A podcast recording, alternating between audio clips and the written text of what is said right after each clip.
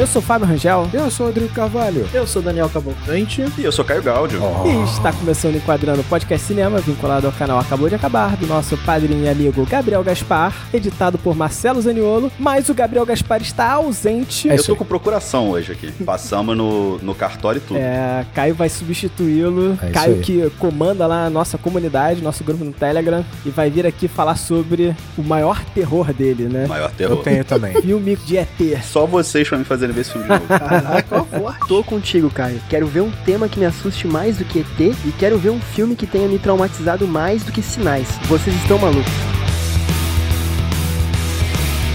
Pela primeira vez na história do Enquadrando, chegou um dos meus diretores queridinhos, Shyamalan. Pela primeira vez na história do Enquadrando, um filme que não é bem justificado estar na nossa gravação. Já tem um monte de filme não justificado, você não vem falar isso aqui não. tem, tem. Mas como esse não tem. É, como esse talvez não tenha. Quando o Rodrigo que escolhe é complicado. Porque tinham talvez outras três opções melhores do mesmo diretor pra gente falar aqui. Mas... No mesmo período, no mesmo tempo. No mesmo período, poucos anos de diferença. Olha, muitas pessoas consideram Sinais o melhor filme do Shyamalan. Quem são essas pessoas? Muitas pessoas quem? A torcida do Botafogo. Não, muita, City não, 3. City muito, 3. Muitos críticos consideram. Vamos lá, olha só. Ele pode não ser o filme mais redondo dele, mas aqui, sei lá, esse filme tem uma magia. É passional só, cara. Eu vou, eu vou falar um pouco sobre isso. Caio, um ano atrás de Sinais foi lançado o Corpo Fechado. Só, só um aninho antes. Só isso. 12 meses. Então, eu tava comentando isso no grupo. De 1999 até 2004, não deu outro, cara. Ele, ele é, não, é um monstro, é um monstro. O maior, ele é o maior dessa época. Talvez sim, talvez a sim. sequência, Sexto Sentido, Corpo Fechado, Sinais e A Vila. Três filmes que eu gosto mais do que Sinais. Não, É de respeito, né? É bizarro. É de respeito demais. Eu acho que esse ponto que você colocou é importante destacar, Ah. porque assim, a gente tem, obviamente, ouvintes que, né, não vivenciaram essa época exatamente do lançamento, e o Shyamalan, ele vai ser classificado, assim, como o diretor do momento, com comparações É. a Hitchcock, e eu vou falar um pouco disso mais pra O frente. novo Spielberg era direto. Eu lembro que saiu uma capa de uma revista famosa na época, eu não lembro qual era a revista, mas que falava justamente isso, que ele era o novo Spielberg. Pressão um pouco em cima do cara, né? Eu acho que essa comparação é interessante porque a gente vai imaginar o seguinte: quando o Spielberg lança Tubarão, ele dá uma guinada. Eu vou usar aqui um plot twist, porque esse diretor adora plot twist. Um plot twist no mercado, quando ele lança Tubarão, que vai inaugurar, entre aspas, né? Sim. Esse gênero blockbuster, o mercado vai todo seguir nessa linha. E o Shyamalan, a mesma coisa. Quando ele lança o, o Sexto Sentido, cara, teve um período ali de alguns anos que os filmes que eram de- destinados a um público maior, ele tinha que ter um final extremamente impactante, com uma enorme reviravolta, mudou completamente. O clímax do final era gigantesco, assim, era quase obrigatório, mandatório. Ele né? mudou o cinema, né? Isso, assim, ao mesmo tempo foi uma benção pra ele na época, acabou também, Ah. né? Isso, isso dá um, o episódio inteiro, mas acabou sendo uma maldição que perseguiu ele, né? Exatamente. É, É, acho que muita gente que vê filme do Shyamalan hoje,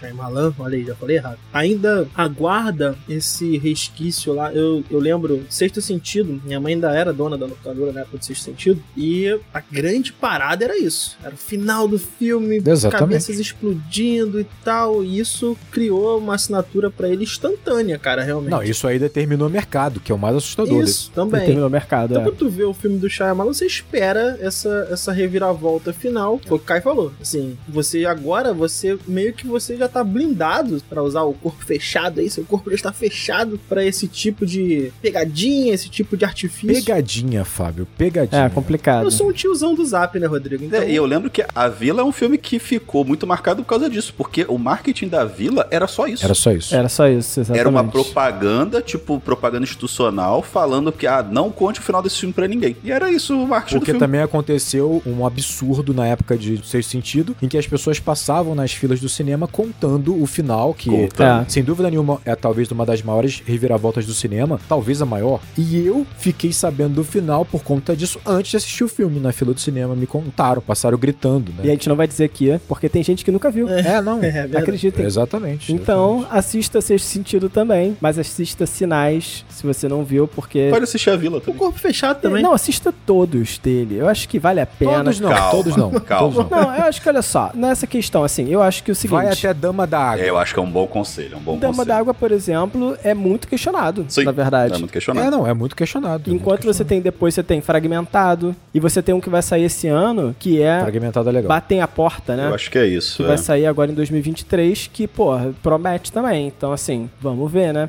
o trailer é incrível. Mas o tempo é um momento à parte. É. É, uma pérola. Ele assim. tem umas aberrações, ele tem umas Então, aberrações. eu acho que é o seguinte: você vai ter vários diretores que eles vão ter as suas questões, vão fazer os filmes que vão ser questionados, sabe? Você vai ter. Pô, você pode pegar, às vezes, um cara gigante, o Lynch. De repente, o Lynch tem ali na fila dele filme questionável. Você vai olhar ali e você fala, pô, esse aqui, porra, não curto, sabe? Mas o importante pra mim é que o Shyamalan, ele tem essa, essa assinatura dele, ele tem muita personalidade. Ele é audaz. Personalidade pra caramba. Isso tem que tirar o chapéu pra ele. Não dá, ele é. é um cara que realmente segue as ideias, segue. os princípios dele, né? Ele pega o- uma ideia, um conceito e vai atrás dela, ele né? busca, exatamente, ele busca, ele é experimental ao mesmo tempo que ele se arrisca de verdade. Assim, ele tem uma coisa muito poderosa, não adianta. Ele tem um mise-en-scène muito poderoso, sabe? Ele sabe fazer um mise-en-scène poderoso. Ele é um excelente diretor, isso aí ninguém E tira ele dele. vai nisso, ele vai se garantir nisso, só que às vezes realmente pode ter questões de roteiro que as pessoas questionam, pô, mas ele vai, cara, ele se garante com a câmera. E pra indústria ele é muito eficiente, porque ele é um diretor, entre aspas, barato. Ele é um diretor barato. Não é. sei, acho que não. Ele é um cara que, pra produzir filme, ele produz barato. Ele, ele experimenta pouco, ele faz todo o storyboard antes, isso tira custo da produção pra caramba. Não, ele é um diretor absolutamente econômico, É, sim. mas ele não vem dando tanto lucro assim, não. É, falar que ele é bom pra indústria é complicado porque. Não, mas eu não falei que ele era lucrativo, eu falei que ele era barato. Porra,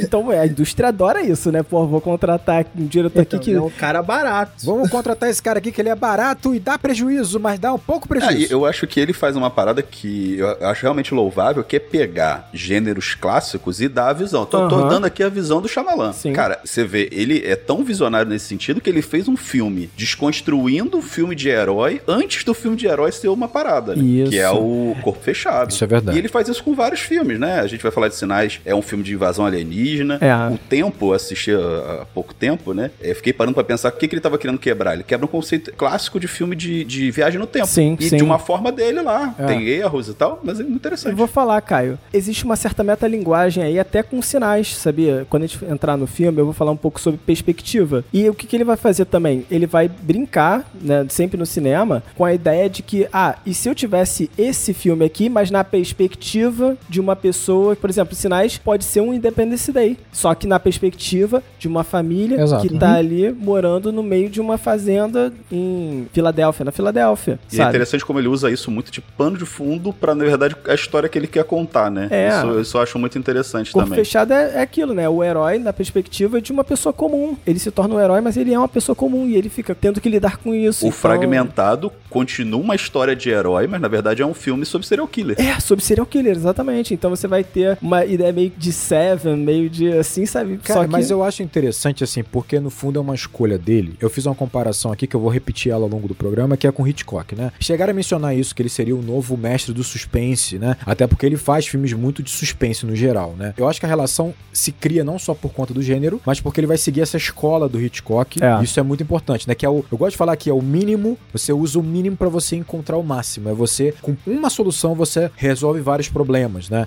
É você ser minimalista no que você tá fazendo. Uhum. E- E ele tem muito talento para isso, o Shyamalan. Mantendo a comparação, e aqui é uma opinião, sabe, vomitada aqui, não fiz nenhum tipo de estudo para isso. Provavelmente eu tô errado, né? Gostei. Em porra nenhuma. Provavelmente. Aqui a gente se arrisca, igual ele. Aqui a gente se arrisca a falar merda, é só. Se achou que é merda, é só você colocar seu ponto aí, não tem problema. A gente mesmo fala, pode ficar tranquilo. Exatamente. É, eu acho assim, pensando um pouco aqui, por que, que a carreira do Shyamalan vai ter essa característica, né? Basicamente, entre aspas, é uma carreira que tá uma certa decadência, vamos dizer assim, né? Ele altos começa. e baixos. Vamos colocar altos e baixos. Ah, tudo bem. Ele tem lá os seus, os seus momentos Não, de, de subida ali, mas de qualquer forma. Fragmentado, foi Sim, tudo sim. bem. É que assim, quando você pega a filmografia do Hitchcock, você vai perceber que muitas vezes ele faz um filme em que o argumento e a história é absolutamente simples, em que o objetivo dele ali é explorar o cinema, é explorar novas ferramentas, novas linguagens, outras formas do Hitchcock fazer o próprio cinema dele. Então, dá a impressão de que o Hitchcock é apaixonado pelo cinema em si, como arte em si, Aham. sabe? E isso deixa com que ele possa extrapolar, ir pra outros caminhos. Quando você pensa no Shyamalan, talvez ele pudesse seguir um caminho parecido. Claro, ele não é o Hitchcock, pelo amor de Deus, mas eu acho que ele talvez seja muito obcecado pela ideia que vem antes dele começar a fazer o filme, sabe? Parece que ele se agarra à ideia de tal maneira É. Exatamente. que isso limita ele, enrijece ele, e ainda que ele seja genial como diretor, e ele é, É. e ele é um ótimo roteirista também, isso é inegável, ele acaba se limitando um pouco a essa ideia mirabolante que ele não larga, e é com uma ideia impactante, poderosa, e eu acho que vai trazer alguns problemas, por exemplo, para sinais. Vamos discutir. Então eu acho que isso afeta a carreira dele ao longo do processo. Mas eu, eu concordo com um pouco dessa visão, Rodrigo, que você tá atribuindo ao Shyamalan, principalmente porque, de fato, ele vai se apegar tanto em outros filmes, assim, sabe, como Dama da Água, sabe? O próprio O Vidro próprio vidro. é um né? filme que eu acho que ele tinha tudo pra ser incrível, sabe? Mas ele se apega tanto a algo que ele é obrigado a solucionar de uma forma que é ruim, sabe? Exatamente. Ah, É, cara, fim dos tempos, você tem vários exemplos. É. Vendo o tempo, isso fica, Pra mim, ficou muito claro, assim, ele tem umas ideias muito boas, assim, do conceito dele do que é um filme de viagem no tempo, né, que na verdade é um filme que quer falar sobre vida, sobre família, enfim, Uhum. e tem cenas lindíssimas, muito bem feitas, muito bem trabalhadas, assim, tem Sim. diversas cenas, assim, no filme, não são poucas, que prova que ele é um excelente diretor, mas o todo, o que amarra o todo é que é um grande problema pra mim, às vezes, nos filmes Vocês dele. dois tocaram no ponto. Eu acho que ele tem grandes ideias, mas como ele é um diretor em produção, ele acaba não tendo tempo de deixar a ideia maturar, É, cara. Será que isso não tem a ver com o volume de coisas que ele tá produzindo? Talvez seja. Quando você pega os grandes filmes dele, como Sexto Sentido, Corpo Fechado, você percebe, talvez fragmentado, você percebe que a ideia tá mais maturada, sabe? Porque são ideias, às vezes, mirabolantes, incríveis, mas que, cara, vai precisar então de um baita tempo pra você maturar essa ideia, Aham. sabe? Pra você construir um roteiro que seja sólido. Eu acho que o grande problema é tu pegar uma ideia tão foda assim e dar solidez pra ela. Sim, sim. Eu acho que também isso que o Daniel falou é verdade, né? Ele é um diretor muito deficiente, né? Então ele tem todas as cenas programadas e tudo no, né, no storyboardzinho já programado, tal dia vai acontecer tal coisa, e ele segue normalmente esse cronograma, né? Sim. Pelo que eu pesquisei. E aí isso acaba engessando ele, né? Porque muitas vezes você precisa fazer ajustes ao longo do filme, né? O personagem Com certeza. vai maturando ao longo do filme, a história vai maturando ao longo do filme. Agora, é aquilo também, né? Nem todo mundo tem um, É, uma verba é. infinita e o tempo infinito pra gastar, né? Tem essa, essa problemática da indústria Mas também. sabe que às vezes eu fico com a sensação de que os anos vão passar e mesmo os filmes ruins, que as pessoas consideram ruins do Shyamalan, eles vão permanecer e daqui a pouco a gente vai olhar pra eles de uma forma diferente e vai falar: putz, cara, eu acho que isso aqui é genial. Eu, eu fico, eu fico com essa impressão quando assisto um filme do Shyamalan. Rodrigo, ele é fanboy demais, Rodrigo. Fã Ele é demais. fanboy demais. Eu posso ser fanboy, eu posso Ele ser é fanboy fanboy. demais. Eu sou fã do cara, eu gosto muito dele, sempre gostei, mas eu acho uma coisa inegável, e eu concordo com o Fábio. Você vai olhar o filme dele, você vai assistir um filme e vão ter momentos geniais, sim. Isso você vai encontrar. É. É, claro, e aí eu concordo com o Caio, o todo, às vezes, ele tá frágil, Uhum. sabe? Exatamente porque ele não deu tempo pra deixar tudo sólido, ainda mais porque é isso. O cara quer uma ideia, um argumento genial, e o cara quer ainda uma reviravolta genial. É. Você precisa, então, de ter bases sólidas demais pra você conseguir isso, e ele não vai ter tempo pra isso. Então, assim, ele também exagera nessa ambição dele na hora de fazer o filme. Agora, também é a característica dele, e essa ambição faz com que ele tenha momentos geniais. Tem, A é. impressão que eu tenho, é, e aqui é aquela mesma coisa que o Rodrigo acabou de colocar, aí, é, é baseado em, em absolutamente nada. Essa é o enquadrando, né? Que é baseado em nada. Eu acho que ele, ele é um cara que tem excelentes ideias e ele é competente pra realizá-las, só que as ideias que ele tem Muito. foram muito melhores no início da carreira dele e ele encontrou soluções práticas e rápidas. Isso faz com que ele tenha um início de carreira bastante promissor, meteórico. Só que não dá pra reproduzir essa fórmula e me parece que ele tenta reproduzir as mesmas soluções, as mesmas estruturas, vamos dizer assim, né? Só que com um tipo de produção industrial, cara, que, como o Caio falou, às vezes a solução tá num, num amadurecimento, tá durante o processo. Eu não sei se ele se dá tanta liberdade assim ao longo do processo para que ele consiga, de fato, Uhum. maturar essa estrutura toda. O último filme que eu vi, né, em ordem cronológica, foi o Glass. E eu já, na metade, eu já já não tava. Não era mais minha praia. Eu gostei muito do Fragmentado, por exemplo, e gerou uma expectativa, por exemplo, em relação ao Glass. Gerou, Eu gerou. acho que a gente vai olhar pra trás aí, como você falou. Ah, os filmes do Shyamalan tem coisas incríveis, geniais. Mas eu acho que a gente tá tão na memória dos primeiros filmes, é, o diretor que é o novo Hitchcock, que isso... Novo Spielberg. Infelizmente, eu não sei se ele vai conseguir sustentar essa É. comparação durante muito tempo, seguindo a mesma fórmula. Já não conseguiu, já não É, eu acho conseguiu. que já não se espera mais isso dele, né? É. Infelizmente, tá? Porque eu não, não quero isso dele, não. Pelo contrário. É, eu acho que a gente ainda vai ver uma reviravolta na carreira dele. Eu não tô zoando, eu acho que ele ainda vai dar uma reviravolta nessa carreira e ele vai ser super conceituado. Sabe o que é bom? É que o que você tá falando já tem a ver com o tema do, desse filme. Fé.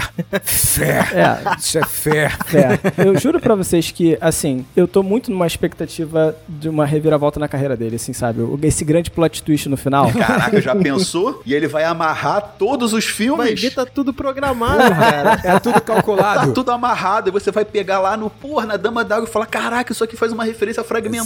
Exato. E aí todos os buracos que a gente acha que tem nos filmes, na verdade, eles se fecham nos outros. E você que não viu... É tipo a teoria da Pixar, cara, que é tudo um filme só. Seria incrível, seria Olha, eu incrível. vou falar pra você que eu torço pra isso por um motivo muito simples, porque ele é um diretor monstruoso. É. Como você falou, encenação, mise-en-scène, ele tem um olhar que é uma parada inacreditável. É. Inacreditável, sabe? Esse filme, então, que é baixo orçamento, lidando com ET, que é uma. Um tema difícil, né? um- não, um tema difícil lidando com baixo orçamento que você tem que mostrar o ET. Fica ridículo fácil. Sabe, tipo, pô, e ele tem diversas sacadas pra fazer isso de uma maneira mais E mais olha astral, só, assim. eu vou Pô. te falar isso aqui. Esse filme não é sobre ET, entendeu? É, Mas é. esse filme me dá pavor só de É, citar o maneiro, ET. maneiro, E maneiro. ET, pra mim, eu também tenho ET como a grande assombração na minha vida. É o que eu mais tenho medo é ET. Eu já citei isso num dos encontros lá com, com nossos apoiadores, quase sempre mensais, mas eu já citei sinais como a cena mais aterrorizante pra mim. Caraca. Eu tenho um, um medo inexplicável de ET, não sei porquê. Eu nem acredito, nem acho que existe. Pior de tudo é isso. Mas mesmo assim, Caraca, eu também tenho. caraca, esse filme me deixa tenso. Maneiro, tenso. maneiro. O filme não me deixa muito tenso, não, mas ó, nada é igual a autópsia do ET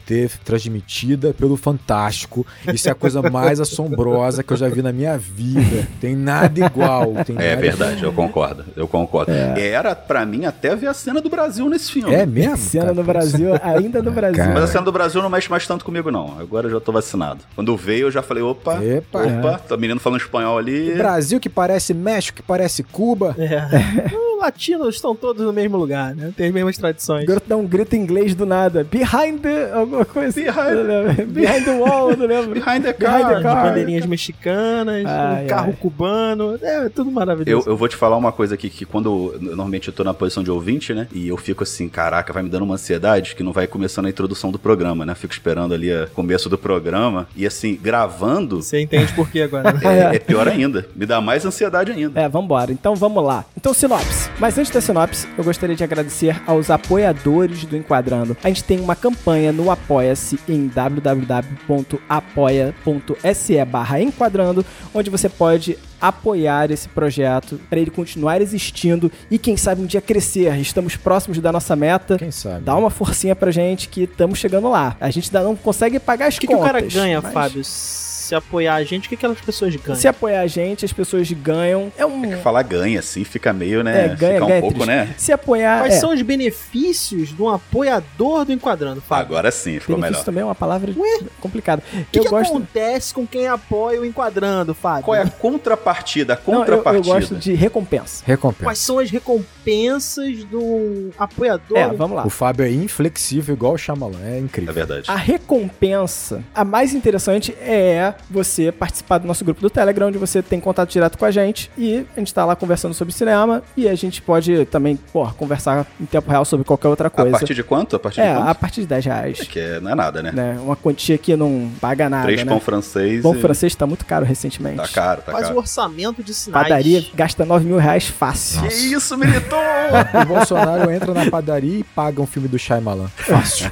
Fácil. só no, no cartão só. É, só no cartão. Mas tudo bem. Então você pode participar participar lá do nosso grupo do Telegram, onde você vai conversar com a gente diretamente. E eu gostaria de agradecer alguns apoiadores que fazem esse projeto acontecer. São Douglas Heitor Saraiva Manfré, Igor Branco Gonçalves, Tadeu Capistrano Bufa, Pedro Ivo Souza Medeiros e Luciana Marques. Galera, muito obrigado. Muito Obrigadão, gente. obrigado. Só pessoas maravilhosas. E agora o seguinte, o Gabriel não tá aqui, não tem Enquadrando agora, mas eu queria dar um outro recadinho que é o seguinte, a gente tá começando um evento nesse momento de premiações, que é o Grande Prêmio Enquadrando de Cinema. Oh, meu Deus. E esse evento, já quando esse programa for lançado, já teremos os indicados à premiação. Então acompanha essa premiação e se você apoia o Enquadrando, você pode votar. Quem decide quais são os filmes que são indicados e quais são os filmes que são escolhidos como melhores filmes de 2022 são os apoiadores do Enquadrando. É uma- um evento que a gente faz anualmente. E vai haver uma live onde nós vamos dar as premiações para esses filmes. Então. A gente vai fazer uma live pra anunciar. É, que já vai ter acontecido quando esse Tá. vai programa ter acontecido. É, já vai ter acontecido. Uma pena. Foi ontem, foi ontem a live. Mas espero que você tenha assistido. Se você não assistiu, você pode assistir o que não é o Oscar do Enquadrão. É o contrário. O Oscar é o grande prêmio Enquadrão de Hollywood. É, exatamente. É, exatamente. Então é isso. Então apoia a gente e participa também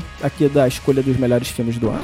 E vamos lá, sinopse. Graham é um pai de família que está vivendo o luto da perda de sua esposa quando uma ameaça alienígena começa a assombrar sua casa. Tá bom. Ah, eu, eu achei. Faltou um plot twist, né? Seis. É, eu, eu achei. Ele escreveu agora, vou dar meio ponto aí, seis e meio. e Escrevi meio. agora, mas. Porque você já, já falou da esposa, a gente não sabe disso no início. Aí que tá. entendeu? Você deveria saber isso logo no início. Deveria? A primeira cena já mostra, eu sei. Sem precisar dizer nada, ele Tá consegue. bom, tá bom. Acho que a gente deixa passar. Então, acho que a primeira coisa que a gente pode falar, já linkando com o Daniel, que não percebeu de cara que a esposa do Graham tinha não morrido. prestou atenção no filme. Quem disse que eu não percebi? Você que falou. Eu não disse isso. É que essa introdução do filme é genial. É genial. Já começa por aí. Não tem como. É absurdo. E aí vale reforçar o que eu tinha dito, né? Porque uma das grandes características do Hitchcock era que a introdução em praticamente desenvolvia por completo tudo que você precisa saber pra você entrar naquela história. E um exemplo clássico é a janela indiscreta, né? Que o caminho que a câmera faz ao longo do apartamento do protagonista, você entende tudo que tá acontecendo com ele, tudo que aconteceu. E nós temos aqui em Sinais também uma introdução genial que resume tudo muito rápido. É né? surreal. O que ele faz é muito bom, né, É cara? muito bom. Isso aí realmente. Eu gosto do detalhe da sombra da cruz na parede. Tem muita coisa, né? Já fazendo aqui com a procuração que eu tenho aqui do, do Gabriel, É isso aí. que é o primeiro take do filme, é uma cena do lado de fora do milharal, e ele usa, o que eu achei muito maneiro, ele usa a própria eh, deformidade do vidro pra Aham. mostrar que tem alguma coisa ali que não tá certa, né? Alguma coisa, conforme ele vai subindo com a câmera, vai tendo uma ondulação, assim como se fosse É. uma ondulação daquela de calor e tal. Então já mostra que tem alguma coisa ali estranha, né? E, mas não sei é- se você sabe, cara. O Shyamalan tem como uma das assinaturas dele filmar atrás de vidros. Tô sabendo. Ele adora fazer isso. Coisas transparentes, ele filma através delas, né? Ele adora brincar com isso. Espelho também, É, né? assim, eu acho que a gente já começa aqui a fazer esse trabalho de por que, que o Shyamalan vai ser tão elogiado. A câmera tá enquadrando basicamente ali o parque, né? Aquele parquinho que tem na casa e o milharal. É interessante porque tá ensolarado, então esse parquinho ele dá uma sensação de família, uma sensação crianças que brincam ali.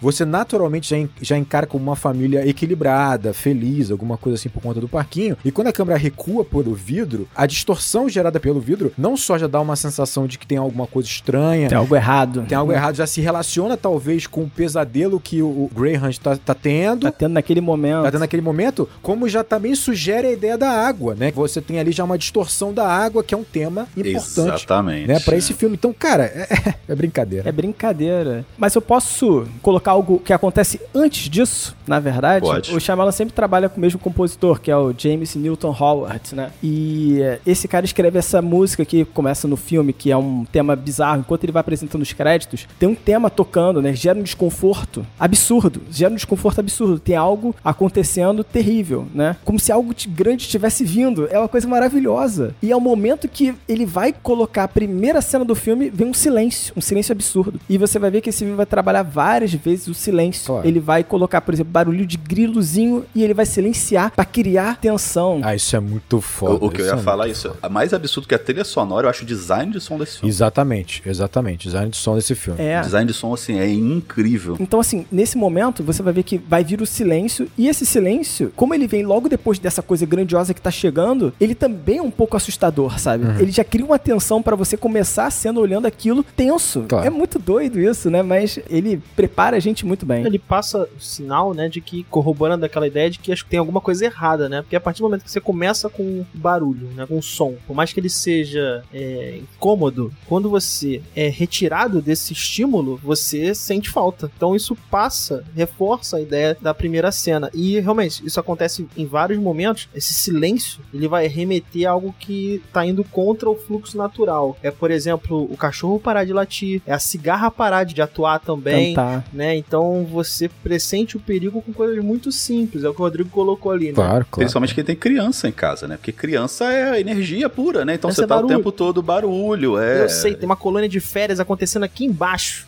É Impressionante. Como é barulho. É impressionante. E isso tem uma fala no filme sobre isso, O né? filme literalmente fala isso em algum momento. Cara, eu acho genial como o Graham, ele vai acordar desse tal, desse pesadelo que você imagina que ele tá tendo, e você basicamente, antes dele acordar, você vê o porta-retrato e você já tem ali a informação de que Da família da inteira. família em si, né, da constituição dessa família, então você vê marido, esposa os- e as duas crianças, né, um casal lindo e tal. Ele acorda do pesadelo e basicamente quando a câmera, ela vai filmar de cima aquela cama, você vai perceber uma informação mais importante, a mãe não está ali. Ah. E você vai percebendo os detalhes, né? O Graham, ele tá deitado ainda no espaço dele, ele não tá no meio da cama exatamente, ele não tá tomando a cama como um todo. Tem um travesseiro. É, e o lado da esposa tá arrumado, sabe? Tipo assim, ela não saiu dali, ela não estava ali, ela não dormiu ali. É. Então, assim, você já tem uma construção muito clara de tudo que você precisa entender pra começar esse suspense, cara. E isso é genial. E esse plano, bem aberto assim no quarto, você vendo o quarto inteiro, né? Traz essa solidão e é um plano escuro, né? Já sente um, um clima bem pesado ali. Claro. É, claro. o que eu ia falar, na verdade, o que contribui muito pra essa cena, né? A gente acho que vai falar um pouquinho mais dele pra frente, mas o Mel Gibson, a postura corporal dele já fala muito também, né? Nessa, nessa cena É inicial. uma atuação muito é boa incrível. dele. Uma coisa que eu reparei também nessa cena, e tem outras, né? É que ele trabalha muito com planos com uma angulação de 90 graus mesmo, né? Aquele plano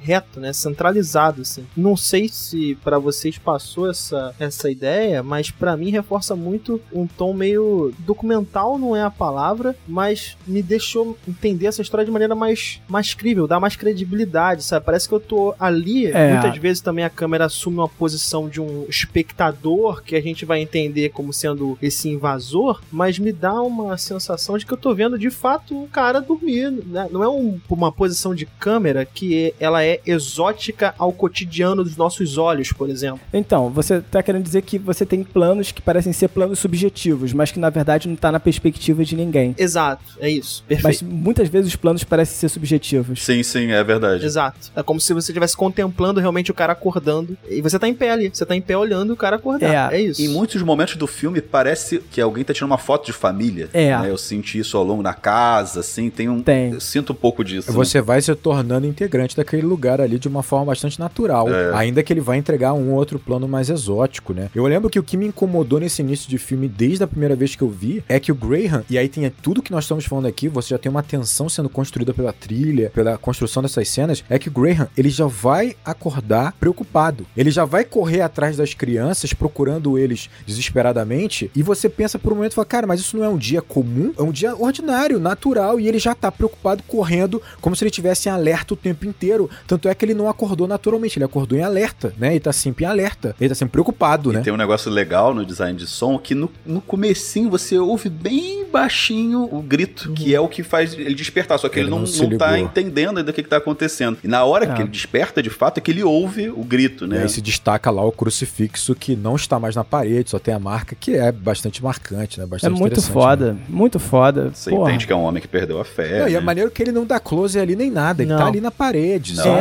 É, não precisa. Tá jogado ali, né? É Tá só ali. uma sombra, né? Mas ela, ela fica muito marcada na cena. Uhum. E não precisa dar, dar um close. É muito elegante. É muito elegante, tá muito marcado. Sim, E é, sim, é legal sim, sim. porque fala que aqui ele é um homem que viveu muito tempo com fé, a ponto de fazer uma marca na parede, É. e ele já não tá mais ali. Exatamente. Né? Então ela mostra que ele viveu muito tempo com fé. Essa marca é importante porque diz muito dele, na verdade, né? Exatamente, aqu- aquela parede é ele. Aquela parede é ele, né? e sabe o que é muito- mais legal? Não só dele, mas vai dizer muito sobre as crianças. Sim. Sobre a criação das crianças. Também. E eu também, fiquei com essa também. sensação, assim, de que, tudo bem, a gente vai falar um pouco sobre essa questão da fé, fé, sobre essa questão da perda da fé, beleza. Mas eu tenho uma- sempre a sensação de que aquelas crianças foram criadas a vida inteira naquilo. E largar aquilo é muito difícil, sabe? Pra uma criança. É muito e difícil, isso vai sim. marcar muito o filme, sabe? Porque aquela marca que ele deixou na casa dele, ele deixou pra toda a família dele. É assim, claro. Concordo total. exatamente Não isso. é só sobre ele, sabe? Mas é sobre o que ele criou. A própria cruz que tava na parede é ele, que entrou e saiu da família como esse pastor, ou É. esse padre, né? E aí, é engraçado, a gente tá falando da questão da cruz, como é um detalhe tão importante, mas que não, não é enquadrado em close, né? Ela tá ali no cenário, vai chamar a atenção, e eu acho que isso é uma característica muito marcante da construção de cenas do Shyamalan e da construção da história, né? Ele vai colocar pequenas peças nesse quebra-cabeça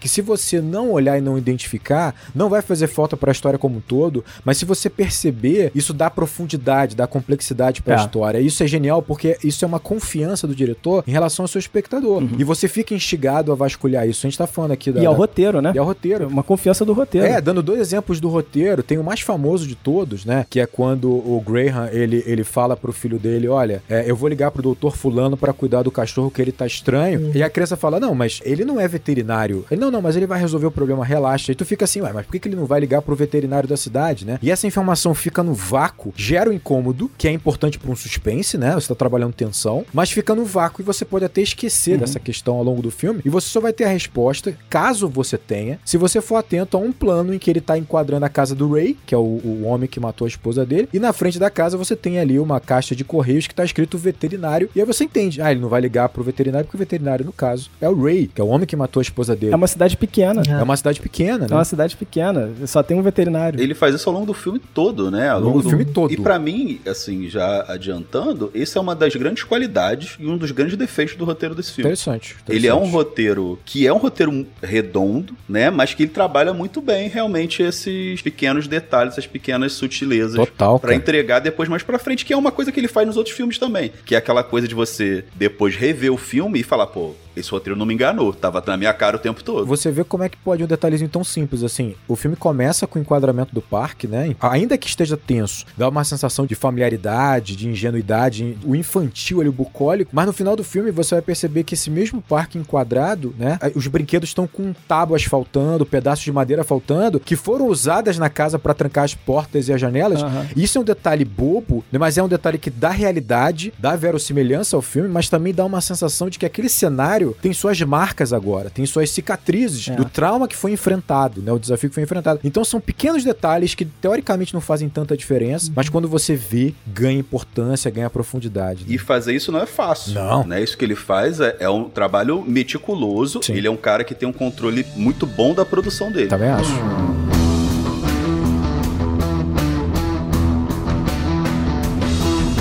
Eu quero puxar, aproveitando o gancho que o Daniel falou agora há pouco, eu entendi o que ele quis dizer. Ele fala sobre a câmera subjetiva e alguns planos eles não parecem tão naturais no cinema porque ele coloca exatamente perpendicular, olhando um personagem centralizado e aí quando você olha você fala, pô, isso aqui me parece estranho, sabe? Às vezes causa essa estranheza. Mas, o Fábio, isso é um ponto que é defendido muito pelo Hitchcock. O Hitchcock, ele diz muito sobre você definir quem está olhando assim. Sim, sim. Ainda que seja um olhar que venha do céu, ele vai determinar que olhar é esse. Legal, não. De quem é? É, é verdade, verdade. E tem muitas vezes que ele vai fazer isso. Por exemplo, tem uma cena que eu acho linda do Mel Gibson discutindo com os três, e aí tem a votação. Antes de ter a votação, ele tá sentado na escada. Na escada, E é. a escada tá cortando, separando os dois. A escada isolando os três, assim, ó. É, isolando os três, né? Os dois grupos, né? E aí, a partir do momento em que eles concordam e eles todos sentam no sofá, aí enquadra novamente atrás ali, né? Então você vai ver, pô, como se tivesse alguém ali naquele momento olhando ali de trás daquela escada, aquela família toda enquadradinha ali. Mas, por exemplo, tem a cena que, por exemplo, não me passa muito naturalidade, e aí eu quero conectar com o que o Daniel falou, a cena na farmácia, quando a menina tá confessando pra ele. E aí você tá vendo o Mel Gibson reagindo a ela, mas você tá vendo ele num plano de, da cintura pra cima, centralizado na tela, perpendicular. Me parece um pouco estranho, sabe? É uma coisa que eu não espero. Ainda que passe pela subjetiva dela. É a né? subjetiva dela, perfeito. Mas tem vários momentos que tem uma subjetiva que você fala, quem é que tá nessa subjetiva? Uhum. E aí eu conecto muito com uma ideia que esse filme tá brincando, na verdade. Com uma ideia de perspectiva. Perspectiva, com uma ideia de olhar, com uma ideia de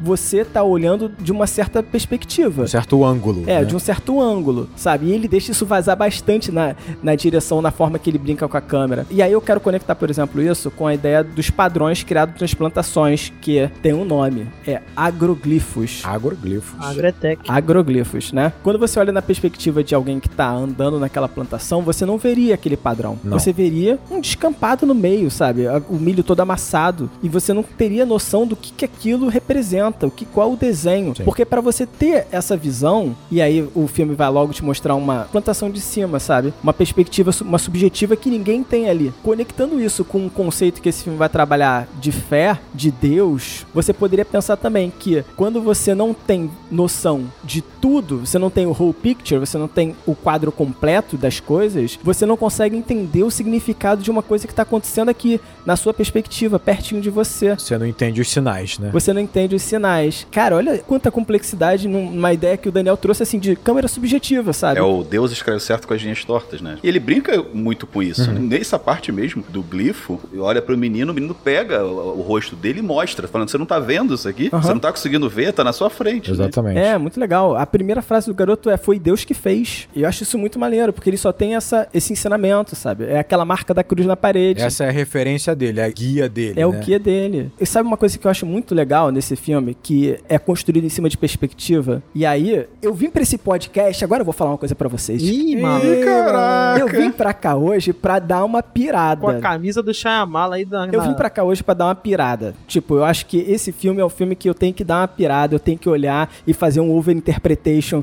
eu tenho que buscar sinais aqui dentro. E de fato, Se eu, eu, busquei. soubesse, tinha trazido uma taça de vinho maior. Você pode fazer o quanto você quiser, desde que a gravação fique com duas horas. É, não, não sei, não sei. Eu tenho muitas páginas aqui de texto. Eu queria falar o seguinte, né? Primeiramente, contar uma historinha. Esse filme, ele é um filme importante pro Enquadrando. Sim. Porque sim, sim. em 2010, eu e o Rodrigo, a gente tava num telefonema, né? Que a gente ficou conversando horas sobre cinema. E a gente tava falando muito tempo desse, desse telefonema sobre sinais. Foi. E discutimos bastante, discutimos, conversamos muito sobre o filme, chegamos a conclusões mirabolantes. As conclusões são óbvias. É. Mas aqui eu vou trazer não óbvias. Caraca, mas... ele tá prometendo pra caramba, o hein? cara tá. É, é, eu acho que tá, tá num caminho perigoso, cara. A gente É. vai mandar até pro homem pra ele ver se ele concorda. Mas aí, quando a gente tava conversando no telefone, a gente questionou, pô, por que nós nunca pensamos em gravar? Sim. A gente tinha que gravar a nossa conversa falando sobre cinema. E isso foi o, O estopim. o fiozinho estopim. que gerou enquadrando. Mas Foi calma aí, isso foi telefone fixo que ano? Foi isso? 2010. 2010. Eu tinha acho. visto sinais recentemente, eu já, já era, sei lá, segunda, terceira vez que eu vi o filme. O Rodrigo também gostava muito desse filme e a gente ficou discutindo pra caramba. E hoje a gente tem um podcast sobre cinema. É isso aí, sabe? isso aí. E sinais tá nessa história. Então, Olha o sinal, olha o sinal. É, olha lá. É que a gente não tem a visão inteira ainda. Então eu tive que vir pra esse programa de hoje pensando, cara, eu quero causar aqui. né? Eu Viajar. quero- Vai fazer acontecer. Ele Pô, eu não vim preparado pra isso não, me falaram que era assim não aqui, hein? Não, foi mal, foi mal. Eu queria trazer mais uma coisa. Falando sobre perspectiva, a gente tem toda a ideia de que os aliens vieram dominar a Terra ou colher a gente pra se alimentar, né? Porque é uma perspectiva humana. Nossa. Nossa, não existe nada no filme que fale que os aliens vieram matar a gente ou dominar. Eles não fizeram nada. Não, Não, não tem uma, uma ação hostil antes do Mel Gibson cortar três dedos de um alien. Tem, tem sim. Tem? O filme fala que eles pegaram pessoas, tem, no rádio fica falando isso. Mas esse é o ponto. O rádio pode falar o que for. Às vezes foi um conflito em que eles se defenderam. Aí né? pode ser. O cachorro ficar agressivo também pode ser interpretado como uma hostilidade. Ele tá se sentindo ameaçado. o né? cachorro pode ser agressivo por uma questão hostil. Ele pode se sentir ameaçado, mas quem matou o primeiro cachorro foi o garotinho com um, Garfo de churrasco. com um garfo de churrasco. É bem bizarro. Então você pensa o seguinte: será que os aliens de fato são o hostil desse encontro? Cara, Você então foi fisgado, porque na época eu lembro que tinha uma teoria forte, que na verdade o Alien queria salvar o menino. E aquilo ali era a cura da asma dele. a cura da Não, não asma. tô dizendo isso. Eu lembro dessa teoria. Pode crer, isso teve mesmo. Tinha essa teoria. Não, eu mesmo. tô brincando, não tinha mesmo essa teoria.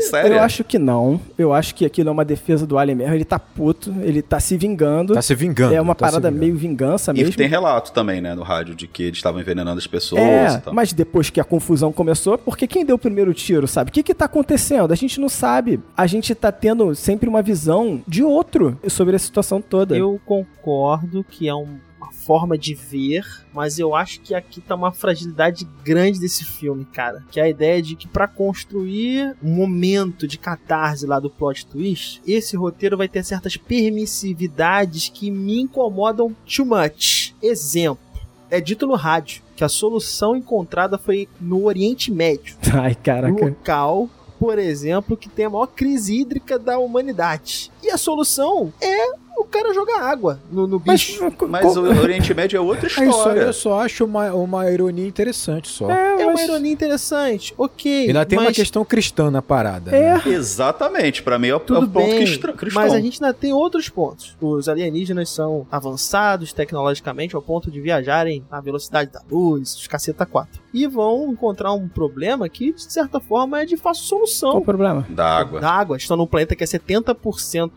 coberto de água. Os seres humanos precisam de água para sobreviver. Se é que eles Ah, vieram aqui coletar, eles estão lidando com indivíduos que são 70% de uma substância com a qual eles não conseguem lidar. Ou seja, eu acho que não há problematização com relação a isso. Não, olha só. Problematizar isso enfraquece o filme ao ponto de que a gente não deveria. Eu sabe? vou te falar só o seguinte, não é sobre isso. Eu tô falando sobre a perspectiva que a gente tem sobre essa história. Ok, não, eu compreendo o teu ponto. A gente assume coisas, esse filme ele brinca com isso. Você vai assumir coisas por conta da sua natureza. Sim. Eu vou te colocar um argumento. A gente tem a ideia de colonizar Marte. Por quê? Marte, Marte não tem condições de vida humana, mas a gente tem esse, essa vontade de chegar Não, lá. Marte até então. pr- Primeiro, aí a gente vai entrar numa discussão complicada. Que é melhor a gente não entrar. Eu preciso de mais vinho. Olha só, eu só tô falando o seguinte: a gente tá colocando sempre Um viés. o alienígena no nosso viés. Com certeza, concordo com Então, você. quem é que vai dar a ideia, o modus operandi do alienígena é um militar. Concordo com você. Não só, tá? Tem um livro lá também do ufólogo. O livro do Ford. A gente tá dentro de uma perspectiva. A gente tá dentro de, um- de uma caixa. Eu acho que a gente chegou num ponto que eu acho que pra mim é, foi o que eu coloquei lá atrás, que essas filigramas que ele vai te dando ao longo do roteiro, que é a grande qualidade, é o grande defeito do filme. Pra mim, muitas vezes, essas, esse mecanismo que ele usa, né, que a gente chama de foreshadowing, são um mecanismo de roteiro que você vai colocando ao longo do filme, quando ele é bem feito, você não percebe qual a intenção daquilo, né, você coloca pequenas minúcias ali que você não vai perceber, você vai olhar, tá ok, é uma coisa natural, mas depois lá na frente isso vai remeter. Só que muitas vezes, essas minúcias que ele coloca, eles servem mais pra contar a grande história que ele quer contar do que fazem sentido dentro da lógica do filme. Mas, por exemplo, pra mim tem dois grandes pontos que eu acho uma ideia incrível e uma ideia péssima. A ideia da asma do menino ser o grande salvador da- dele, eu acho fantástica. Eu acho incrível. Em momento nenhum você acha que a asma vai servir pra alguma coisa naquela história. Pelo contrário, você acha que aquele menino é frágil. Na verdade, aquilo é a grande força dele. Aham. E ao mesmo tempo, você tem o negócio da água da menina. Pra mim, aquilo não faz sentido nenhum. O negócio da água só serve pra ter a cena no final dele tomando banho de copo d'água. Então, eu acho que ele consegue fazer uma coisa tão boa, por um lado, mas tão sutil, tão delicada, e uma coisa assim, é o elefante na, na loja de porcelana, sabe? Que não serve pra nada isso, só pra explicar uma coisa no final. Então, eu acho que essa discussão que vocês estão tendo é muito dessa dubiedade do roteiro, né? Dessa, desses altos e baixos do roteiro. Eu até entendo onde você quer chegar, Fábio. Eu acho que até dá pra ir assim. Só que o Eu roteiro. quero chegar mais longe, na verdade. Ih,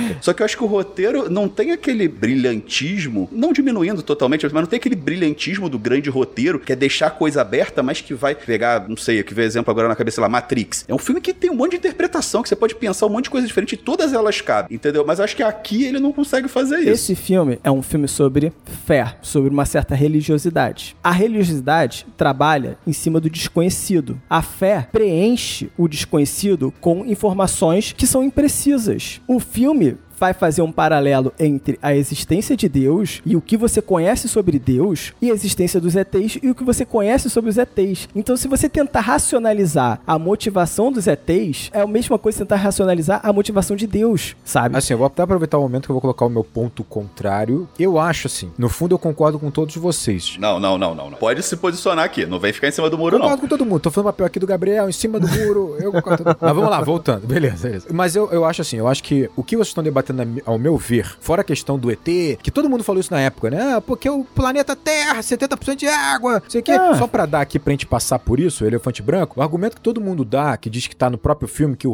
o rádio fala, é que os ETs praticamente estavam tão ou mais desesperados que a gente e tiveram que vir parar na Terra, talvez. Pois Qual é a é. função da- de ter colher pessoas, a gente não sabe, mas ele estava tão ou mais desesperado, tanto é que o, o ET que tá no Brasil, ele parece estar escondido, meio se sentindo ameaçado e tal. Então, assim, não necessariamente era uma dominância da Terra e tal, tal, tal. Mas olha só, isso aí é bobeira. Uhum. Eu acho que a grande questão pra mim, e que tem muito a ver com o que nós estamos conversando pra mim, que é o problema do filme, é o seguinte: essas incoerências que a gente vai percebendo que tá acontecendo, pra mim é unicamente porque ele tem essa ne- necessidade desse grande plot twist, dessa grande reviravolta. Exatamente. O problema é que quando você tem essa grande reviravolta, faz com que você tenha aqui, como o Caio falou, plantar as informações ao longo do filme de uma maneira bastante direta e bastante sólida, para que você entenda essa reviravolta na totalidade dela. E como a reviravolta é muito poderosa, requer uma base mais bem feita ao longo do filme. O problema é que isso gera concessões. Então, assim, um filme que tem um tema como fé, que cobra uma, mais sutilezas, faz com que muitas vezes você tenha cenas que vão importar para a reviravolta, que são duras e sólidas e rígidas, como a própria reviravolta é. Ah, tudo bem. é. Ele tentou Sim. transformar uma reviravolta de fé,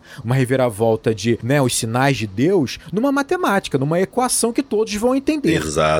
E isso exato, é um problema, Exatamente. né? Isso é um Acho que a problema. gente ainda vai discutir mais sobre isso, mas tudo bem. Claro, vamos discutir mais sobre isso. Mas assim, eu acho que o grande, o que enfraquece o filme em si, pra mim, e pelo que eu tô vendo pro Caio também, talvez pro Daniel, é exatamente essa rigidez de uma reviravolta tão grande que faz com que você tenha que usar coisas muito diretas pra um tema que é, por si só, delicado e subjetivo. Aham. Então, assim, algumas vão funcionar muito bem, como é o fato da asma. né? Exato. Outras nem tanto, do rebater. Alguém vai achar engraçado, irônico, outros não vão gostar. Então, assim, eu acho que assim, a gente pode encarar que a menina tem essa sensibilidade espiritual, que ela já faz a questão da água, talvez por um feeling que, que no fundo o espírito dela talvez já tem e tal. Mas não cabe tão bem no filme assim como uma ferramenta ao longo antes da reviravolta? Talvez não. Tanto é que quando o filme ele foge da reviravolta, ele é muito melhor. Quando ele tá deixando fluir a sutileza do tema, dos personagens da sua família, ele fica infinitamente melhor, né? Ainda que seja uma reviravolta O interessante. diálogo entre o Mel Gibson e o Joaquin Phoenix, cara, ele é tão bom, mas ele é tão bom. Ele constrói o personagem do Mel Gibson pra desconstruir logo depois. Uhum. É tão bom quando esses personagens estão conversando que Uhum. realmente, cara, o filme realmente é melhor quando o tema tá sendo abordado de maneira mais livre. E foi por isso que eu falei lá atrás, Pra manter a fórmula, pra manter a ideia de um final poderoso de reviravolta, às vezes ele vai ter que fazer aqui certas concessões que são problemáticas. Aham. Por isso que eu falei, eu acho que não cabe a gente caminhar aí por esses preciosismos e minúcias desse roteiro, porque sinceramente eu acho que ele, Ah, ele eu- abre mão disso deliberadamente, optativamente, para manter o plot twist do Não, final, cara. eu só vou fazer aqui rapidamente o advogado do diabo, porque eu não acho que o roteiro é ruim de um todo, não. Não, tá? Não, o roteiro é muito Tam- bom. Não acho que seja também, mas eu acho que é uma Eu opção. tava até vendo um negócio legal que o pessoal faz, às vezes, fizeram nesse filme também, que você faz um círculo, né, com o roteiro, né, do início ao final, o início e o final se, se juntam, você vai colocando os pontos e como eles se ligam ao longo do filme. E o desse filme é muito maneiro, assim, que você vê todos os pontos que se ligam ao longo do filme e Não, tal. o roteiro é muito Sim. bom. Eu acho que o, o- Vou deixar a dica aqui pro Shyamalan. Ele precisa de uma coisa. Ou ele para de fazer roteiro, ou ele contrata um editor. Não, que Essas isso. pretensões estão cada vez Cara, ele maiores. precisa de um editor, mas não é editor de filme, não, é editor de roteiro, pra olhar e falar, cara, corta isso. Não bota isso não, deixa isso pra lá, muda essa ideia Eu aqui. ainda vou defender, eu ainda vou defender. Eu posso, então, assim, entrar na minha pauta sobre religião e fé? Eu ia elogiar um troço que você falou. Vai,